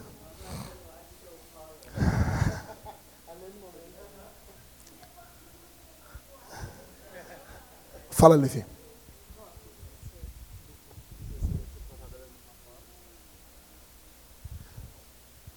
Sim. A frequência do GC e do culto é, é, é, é, é seríssimo que a, as pessoas se encontrem nas casas. Exceto a mulher ganhou nenê agora. Tu tem gente, acho no teu GC, não sei se a Gabriela está no teu GC, mas ganhou nenê, tem possibilitada, tá, não sei se foi cesariana, tem todos esses meios tu deveria, como líder de GC, visitar ela. Que tu está pastoreando ela. Entendeu? Quando visitamos alguém do nosso GC que está doente, possibilitado, estamos testemunhando que a enfermidade não, não, de, não faz com que ela seja deixe de ser membro do corpo de Cristo. Tu vai pegar, vai comprar um suco de uva, um pão, vai pegar a tua Bíblia, vai separar um texto bíblico, vai levar duas pessoas, vocês vão chegar lá, vocês vão fazer uma ceia. Tu vai pregar uma palavra de dois minutos, falar uma verdade do texto bíblico, falar sobre Jesus perdoa pecados, veio ao mundo para salvar pecadores, o sangue dele é poderoso, tu é amada pela igreja, e isso aqui é um testemunho que tu tem comunhão com o Cristo e com a igreja de Jesus, que a tua enfermidade e a tua situação é menor do que a salvação. Tu vai pastorear. Tu tem que pastorear.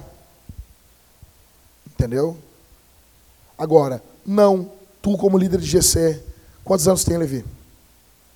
As pessoas vão querer desprezar a tua mocidade. O apóstolo Paulo ia dizer para ti: ninguém despreze a tua mocidade. Mas parece estranho, né? O normal não era para falar para as pessoas que estão desprezando: ô gente, ninguém despreza a mocidade do Timóteo. Mas não. Ele fala para Timóteo: Ninguém despreza a tua mocidade. Pelo contrário, torna-te padrão dos fiéis. 1 Timóteo 4,12. 4,11 e 4,12. Ou seja, a forma que tu impõe que ninguém te despreze é sendo padrão. Tu é o padrão dos fiéis. Então, tu tem que detectar. Teu líder de GC, Jesus vai te cobrar disso. Não importa ter é novo. Isso aqui é um momento. Ó, Pastor Daniel, eu não eu, eu tenho dificuldade em confronto mas tu não tu não está morto, né? Jesus está trabalhando em ti. Então eu tenho notado isso, isso, isso nesse irmão aqui. Vamos junto comigo, me ajuda. O Daniel vai contigo. Ah, ah Daniel, assim, bah, Levi, eu também sou novo no pastoreio. Ajuda, Maico. O Maico vai junto. Ah, tá complicado para mim. Vamos junto, Jack. Vamos. Se ficar complicado para mim, peço ajuda para o Everton, peço ajuda para o Rodrigo e nós vamos. Quantas vezes eu fui fazer visita e eu não fui sozinho? Levei gente comigo, entendeu? Não é vergonhoso. Vai, pergunta, gente. Vai, meu amor.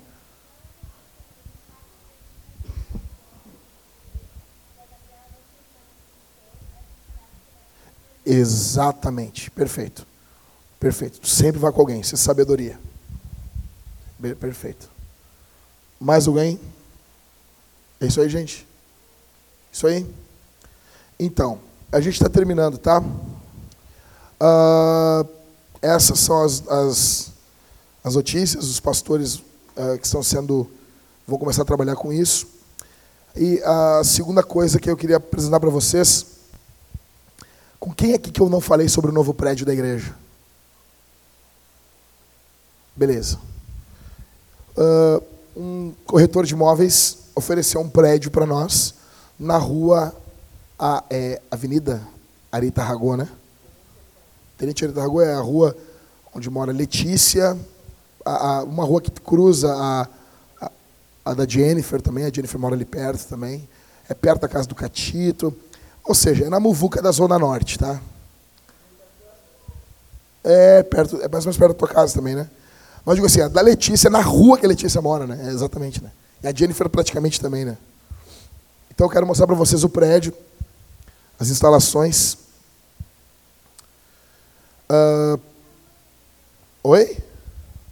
É bem mais perto de Canoas, bem mais perto. Então, gente, esse prédio ele vai da, daquela, daquele cinza lá, antes do, do amarelo, até o cinza aqui. Perfeito, obrigado.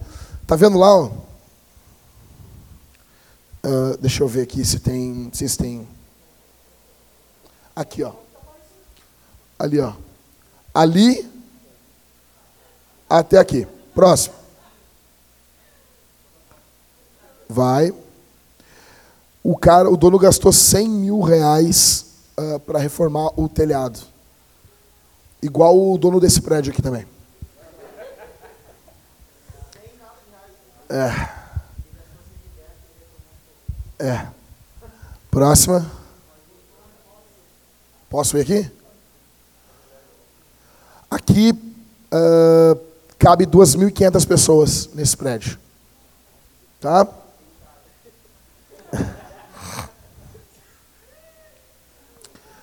Uh, ele bateu uma outra foto do telhado, ou seja, ele quer mostrar o telhado, né?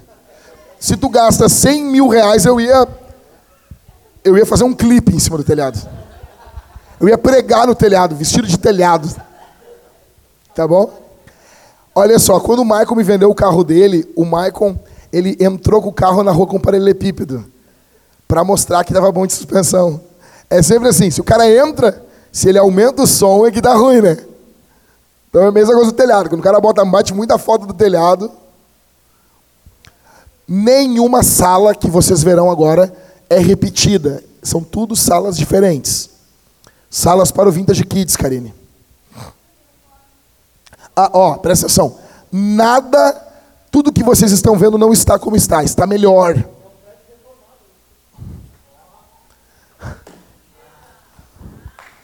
Palmas, palmas, palmas. Selo Ismael de qualidade. Salas, salas, salas, salas salas, banheiro, salas, salas, salas. Ah, Karine, todas as salas têm esse vidro que nenhum trabalho com criança vai ser escondido, que é o que a gente queria fazer aqui. Salas.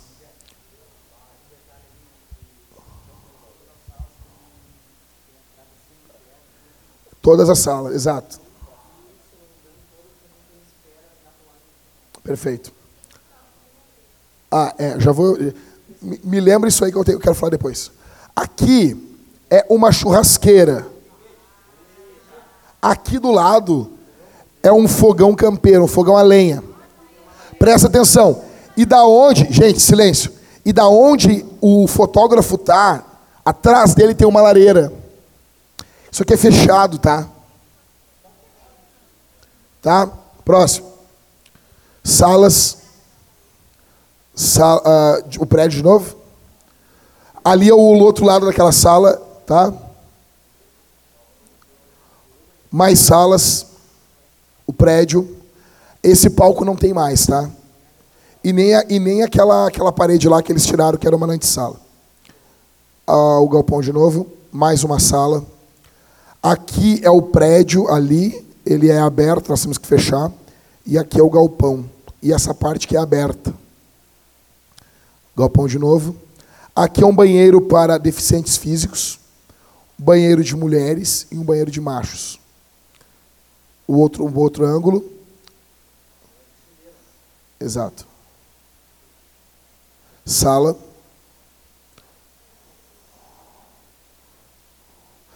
Olha, esse banheiro não está assim. Esse banheiro foi reformado.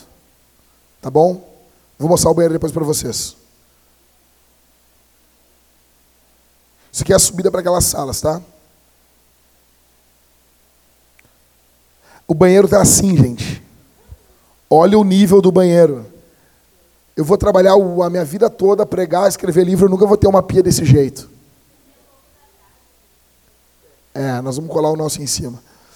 Uh, tem uma. Um, um, assim, gente, o banheiro dos homens tem oito mictórios. Ah, outra coisa, tem mais uma pia aqui ainda assim, ó, que não, não, a foto não pegou. Tá? E o banheiro dos homens é assim também, só, com, só que daí não é, não é com essa cor, é uma cor azul, daí é uma cor masculina. Não tem também. Gente, vamos lá. Vamos pro Vamos pro direto ao ponto. Qual? Ah, tem, é, ou seja, tem mais salas ainda. Gente, ah, tem uma parte de bistrô. Tá, deixa eu explicar mais uma coisa. Tem duas, tem mais umas, umas coisas que não tem. Tem um, uma cozinha, uh, tem várias cozinhas, e uma das cozinhas é que tu pode fazer uma cantina aberta com um bistrozinho da igreja. Na parte de trás tem, tu pode abrir o pátio para outra rua, tem um estacionamento para 80 carros. Na frente da igreja, estacionamento para 20 carros. O de trás, dá para nós fazer uma pracinha para as crianças também. Uh, é isso, tá? Vamos lá, vamos para vamos a parte financeira. Seguinte, a Brasa pagava 20 mil reais esse prédio. 20 mil reais. Gente, me escutem. Escutem o pastor de vocês. 20 mil reais não é nada para uma igreja e para um prédio, exato. Ele nos ofereceu por 10 mil. A, oferta foi 10 mil no primeiro ano. Eu disse, não, eu não vou ter 20 mil no segundo. A pergunta foi, é, esse é o problema? Isso aí a gente conversa. Foi bem assim. Eu vou me encontrar com eles, eu já fui lá duas vezes. Eu quero levar toda a liderança para olhar o prédio junto. Alguns aqui já foram. Ah. Se alguém quiser uma sala, a gente dá uma sala para vocês.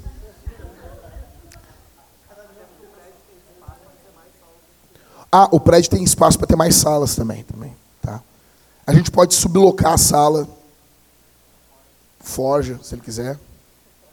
Já paga lá uns 1.500, já já já está na mão.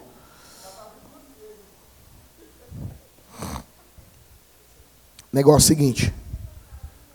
O PPCI, gente, o PPCI, que é o Plano de Proteção contra Incêndio, isso é caríssimo, isso é um, já está pronto para 2.500 pessoas. Já está pronto. Tá? Isso demora três anos, quatro, cinco anos. Tá? Já está pronto. Vamos lá. Exatamente nós precisamos. Ele quer vender também por 6 milhões de reais. Deixa eu explicar uma coisa para vocês. Gente, eu, eu tentei explicar isso. Eu tentei. Uma irmã aqui da igreja disse: 20 mil reais! É que assim, a pessoa pensa 20 mil reais para mim. Para mim é muito dinheiro. Mas deixa eu dizer uma coisa para vocês. Vamos lá. Nós temos aqui na nossa igreja quantos membros? Alguém abre uma calculadora para mim, por favor. Bora. Bora aí. Abriu aí? Quem abriu? Levi, vai, bota assim. Uh, chato presidente, ele, ele pagava o, o quando o Isaías estava ali, 40 mil reais de aluguel. 40 mil reais. Teatro Presidente lotado, 1.200 pessoas. Ele fazia dois cultos por domingo. 2.400 pessoas. Pega 40 mil e divide por 2.400. 16 reais por pessoa custava aquele prédio. Ok? Vamos calcular o nosso. 6 mil reais dividido por 150 membros. 40. Proporcionalmente falando, o nosso é muito mais caro. Mas as pessoas não conseguem entender isso, cara. Eu falei uma vez para um cara assim, cara, é muito barato, 40 mil reais esse prédio. A igreja gastando esse dinheiro, podia investir nos. Não, mas é muito mais gente. E a igreja que eu congregava pagava muito mais proporcionalmente falando. A gente tinha tipo 80 membros e nós pagava 2 mil reais de aluguel. Eu disse, cara, é um dinheirão que a gente. Não, mas 2 mil reais? Não, cara, mas é 80 pessoas, animal. Ou seja, é assim que tu calcula, cara, entende? Então, um prédio que chega. É, é, exato.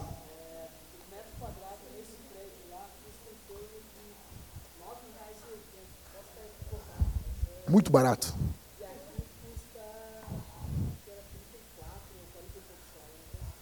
É, muito, é muita diferença. Outra coisa, os prognósticos são que em 15 anos, provavelmente, nós teremos mais crianças do que adultos na Vintage. Gente, aquelas salinhas ali não vão dar para nós. Esse prédio não tem para onde a gente ir. Aquela coluna tá zoada ali, ó. Onde está aquele, aquele ar-condicionado. A coluna não. A, a viga, tá? É a viga. É a viga. Não, não, não, não é a coluna. Sim. Nós entregamos, pessoal, isso aqui, presta atenção aqui. Isso aqui não é para. Ah, vai cair o eu- a gente está aqui, gente. Minha filha está aqui. tô- Só que assim, não dá para a gente pegar e ficar aqui um tempo, porque o Paulo Júnior foi falar com o dono do prédio, o velho surtou. O velho gritou com o Paulo Júnior. Nós entregamos um- uma, uma, intima- uma intimação extrajudicial, notificação extrajudicial, essas coisas que advogado faz. Não é extrajudicial, não é judicial. Né? Então, a pessoa ficou falando, "Ai, tem a palavra judicial no meio. ai, ai." É extrajudicial. Mas. Não, não, não. As pessoas se apavoram com esse nome, né? Estou te entregando uma intimação extrajudicial. Ah, de cagar, isso nem é judicial nada. Tá, mas assim. Não, não. Esse nome. É que nem assim, o Ministério Público quer falar contigo. Tá, o que, que tem com o Ministério Público? O que, que tem? O que, que tem com o Ministério Público? As pessoas se apavoram com isso, né? Assina aqui. Deu ferrou o cara, né, meu? Tem que dizer, não vou assinar. Hã? Ó, vou mandar pro. Vou mandar pro cartório. Tá, muito cobrei, sim. Tá, mas beleza, gente. O velho surtou, o velho surtou, o dono aqui do prédio. E ele xingou, gritou com o Júnior. O vizinho. eu- ho- hoje o pai do Brogni foi na minha casa arrumar um ar-condicionado lá. Estava sem, sem gás. Conversei um montão com ele. Ele disse que. Ele disse, ó, eu tenho trinta e poucos anos de profissão e eu nunca fui tão humilhado como eu fui humilhado colocando os ar o ar-condicionado na vintage. Ele disse bem assim para mim. Eu me dou muito bem com o pai do Brogni. O pai do Brogni é um ah, é demais. E ele disse: Eu nunca fui tão humilhado. Ele disse: Aquele cara odeia a igreja, os vizinhos. Então, gente, deixa eu dizer uma coisa. Ah, eu não fui atrás desse prédio, o corretor me chamou, encheu o meu saco, um dia quase 10 da noite. Eu acredito que é uma boa oportunidade. Ah, e agora que arrumamos o prédio? Azar. Azar. Começamos tudo do zero de novo, azar. Vou meter uma britadeira na igreja, azar. O lance é o seguinte: qual é a diferença desse prédio para o nosso? O nosso, o local de culto, tá legal. Todo o resto tá horrível. Banheiro. Só o que nós vamos gastar no banheiro aqui. Ali, o local de culto precisa ser arrumado, tá? Precisamos fechar o lado, fechar o fundo onde, tem, onde tinha o palco, ele quebrou tudo, e colocar uma sala de espera.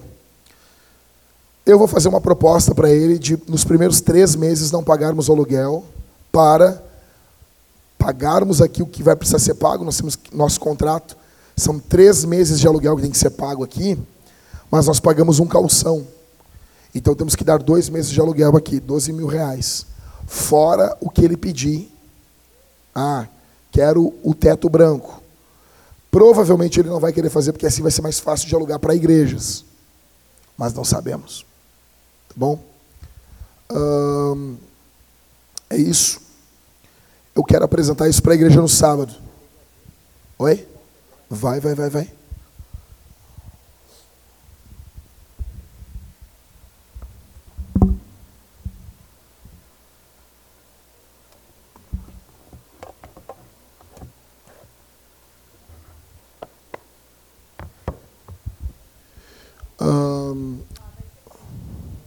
sim.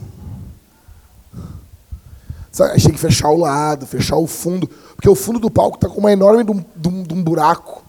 É que eu preciso, eu vou querer vou fazer mais uma visita com toda a liderança, né? Uh, é isso. Dúvidas quanto a esse prédio aí, gente? Alguém é contra a gente ir para esse local? Hã?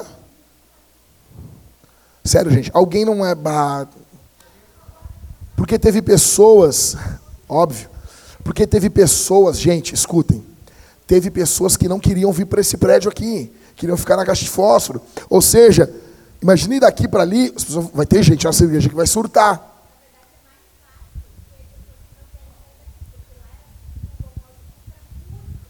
É. É. Principalmente por causa das crianças. Nós precisamos não apenas um local de culto, Não, tem outro. Tem. Mas lá também vai ter escada. Não, não é vazado.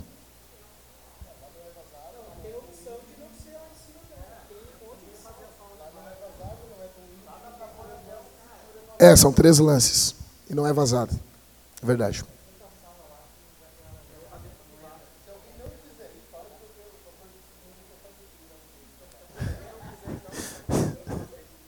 Se alguém não quiser, a gente vai dar uma sala para comprar a pessoa.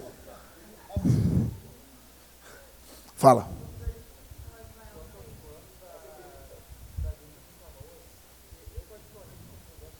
Tu, particularmente, que bom. Tu nasceu em Canoas. Ah, então tu não é canoense. Ah, entendi. Entendi.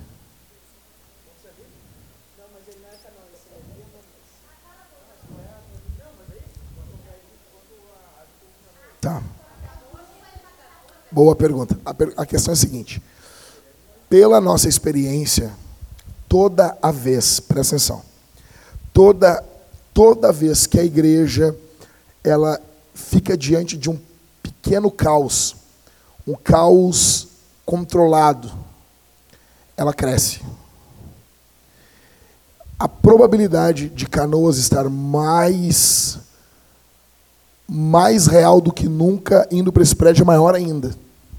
Talvez espere mais quatro meses, seis no máximo, mas vai ser, é muito mais real do que ficando nesse prédio. Não que ficando aqui não vai ter canoas, entendeu?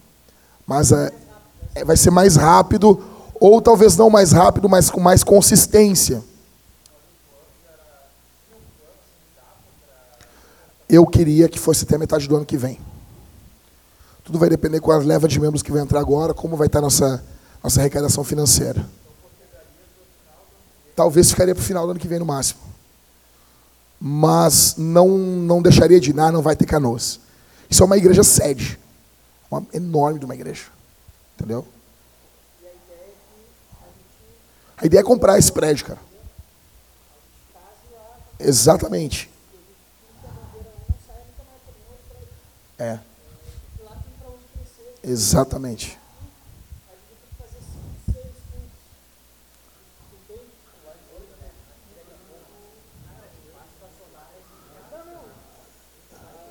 Exatamente.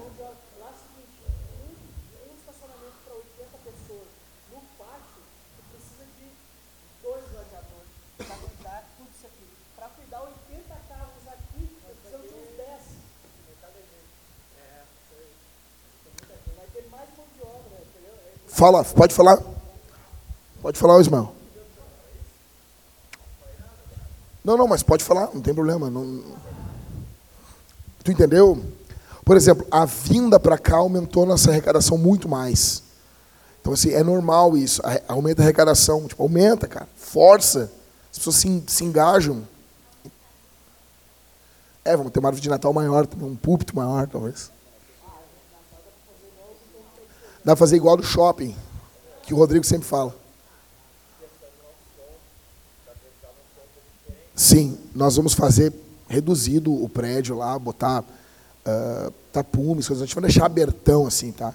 Vamos fazer um culto no começo. Não vamos fazer ali um culto com 40 pessoas naquele enorme, aquele prédio ali. Entendeu? E, cara, por isso uma coisa que eu estou falando com vocês. Uh, nós precisamos mais do que nunca agora de definição dos membros.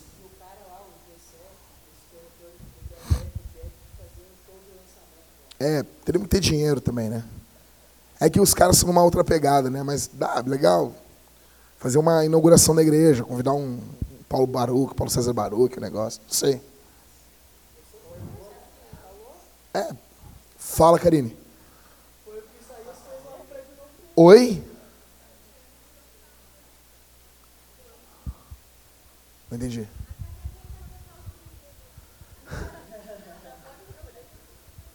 Eu não entendi, eu não entendi. A minha vontade é de começar no janeiro lá.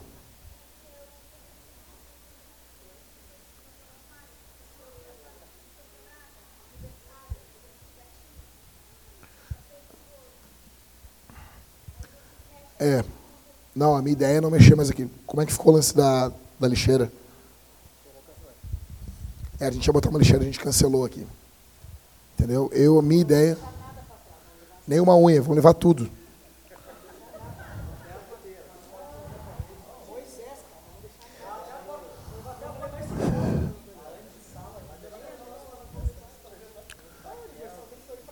E aí, gente? Vocês entendem que para a gente plantar uma igreja, a gente precisa de comprometimento das pessoas. Não dá mais, a gente não tem. E nós precisamos, tipo, falar, bah, bah, escola de líderes. Vamos ter uma escola de líderes agora toda terça-feira. Tá? Terça que vem. Terça que vem. Não, ó, chegou, dobramos o joelho, oramos e pum, meditar. Hoje já foi a primeira, a primeira reunião. Falamos sobre nossa missão. Oito. Então, os líderes da Vintage, mas eu estou aberto a, se você quiser uma outra ideia, beleza. Os líderes da Vintage, todos quantos nós chamarmos, que nem Tanhates, e eu queria abrir para a igreja. Quero abrir. Líderes aqui. E vou anunciar, ó irmãos, preciso de uma arte que nós puder fazer. Escola de líderes. Eu tenho um nome que os gringos. É? A vida toda. Ah, uma hora e meia. Não, não, não, não, não, não, não, não, não. Não, assim, ó, ó, ó, hoje, hoje é start. Eu tinha que mostrar as fotos, negócio. Mas se eu não tivesse toda essa parte, teria sido bem mais rápido. Tá? Então, ser uma hora e meia, estourando uma hora e quarenta e cinco. Vai, vai, vai, vai. A outra coisa, eu preciso que os casais tragam suas esposas. Tá bom? Ingrid não pode vir, tá cuidando, não sei o quê. Quando puder, vem. Minha esposa está aqui, se o Ismael vai se juntar a nós, o Marco também. Ah, a Kel não pode agora. Beleza. Quando puder, entendeu?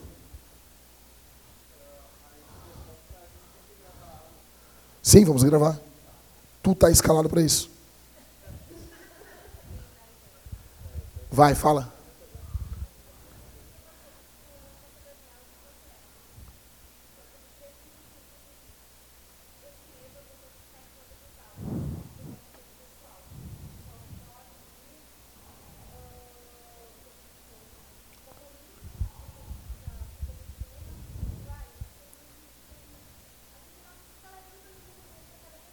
Sim.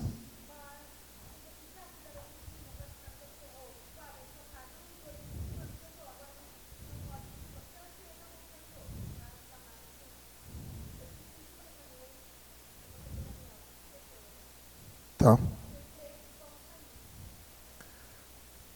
Tu pode trazer as pessoas do Kids, quem está no Kids, para a nossa reunião de líderes aqui. Vai ser até um, um, uma motivação para a pessoa. Tá? O quê? Não, ok.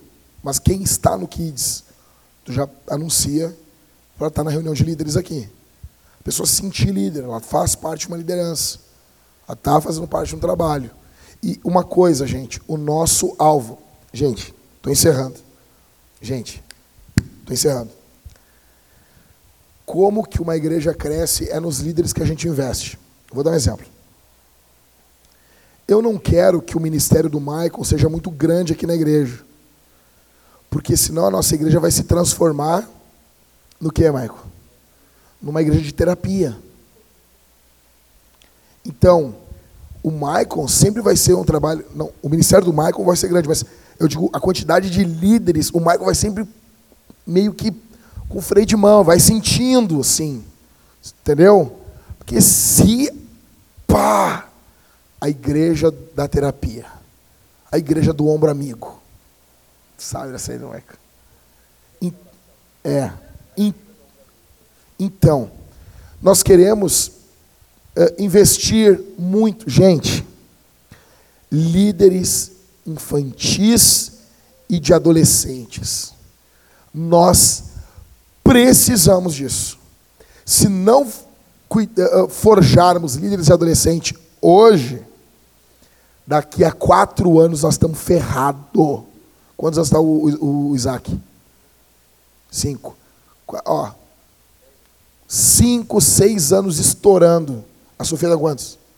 Sete. Então, daqui a cinco anos, negão, nós vamos ter um problemão.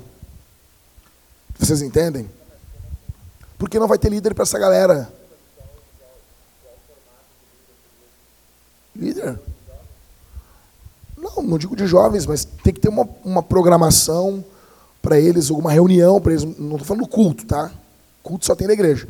Mas alguma reunião, alguma coisa, que eles conheçam Jesus, que eles eh, eh, que eles interajam com pessoas da idade deles, não para isolar do corpo. Mas vai precisar, gente. Imagina. Que visão do inferno. Alguma coisa nós vamos precisar. Tu entendeu, Cauê? Vai precisar, cara. É fato, nós vamos precisar. Crianças e adolescentes. Está comprovado. As grandes igrejas americanas que estão despontando, eles estão investindo pesado em crianças e adolescentes. Crianças e adolescentes. Trabalho com crianças é fenomenal.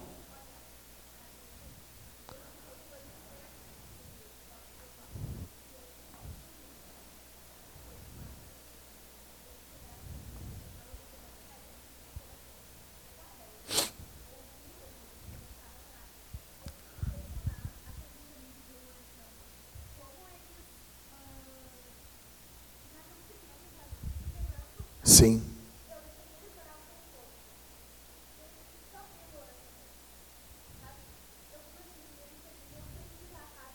Sim. Exato.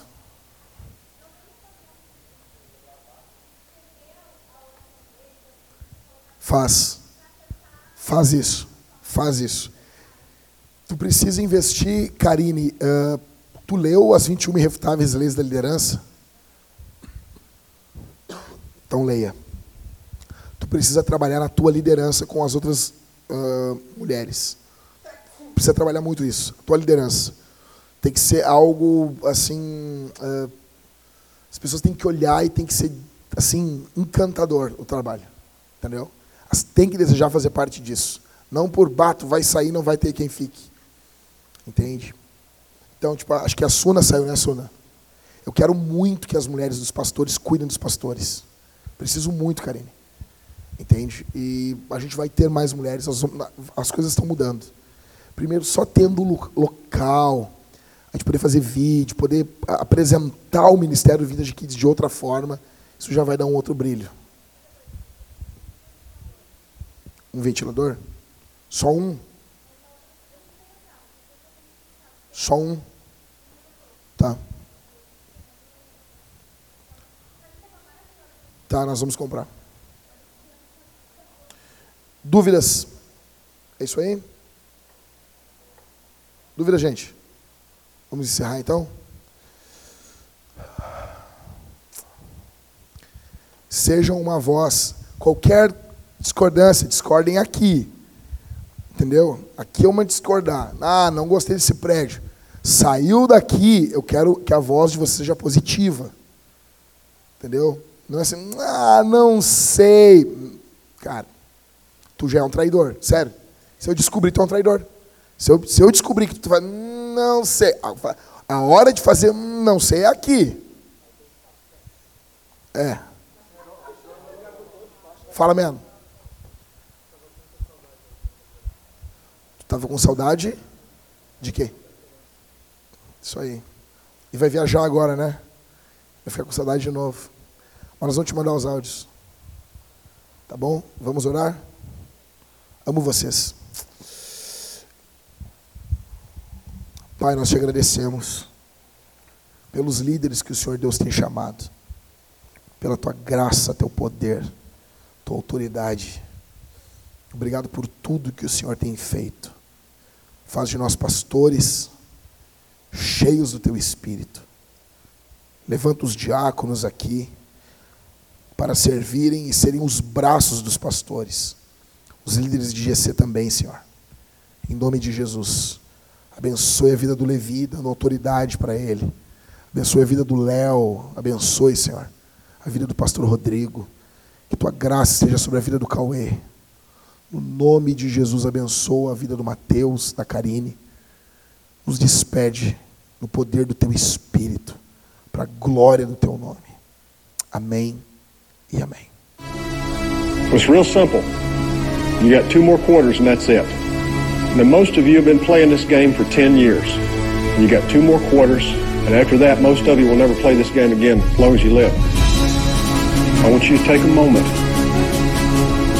and I want you to look each other in the eyes. I want you to put each other in your hearts forever, because forever is about to happen here in just a few minutes.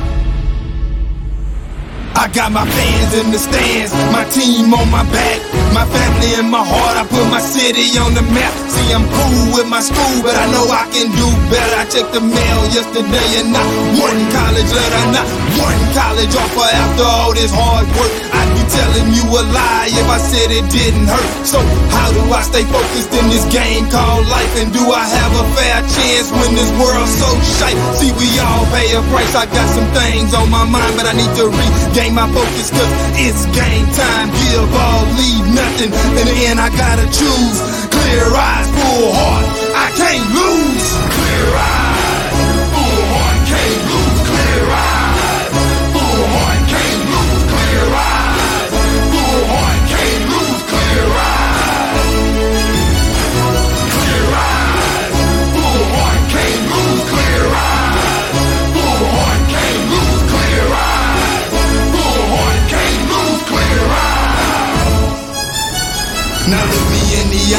and put your hand in mine. Whatever's about to happen right here in this moment of time. So let's draw a line right here in the sand. And let me say that on this very day is the day that we took a stand. Cause not just the game, it's more than a game, it's more than the hurt, it's more than the pain, it's more than the glory, it's more than the fame. This right here is about legacy, man, so it's bigger than me, it's bigger than us. We can lose sight in the midst of the fuss. Let's slow it down and take it in. Enjoy this moment, what's the rush? They want it back, but we wanted more. This is what we've been waiting for. With tears in our eyes, we let our hearts roar. Unleash war when we walk out this door, we won't be delayed, we won't be denied. In the end, we won't be refused with clear eyes, a full heart. There's no way that we can lose. Clear eyes.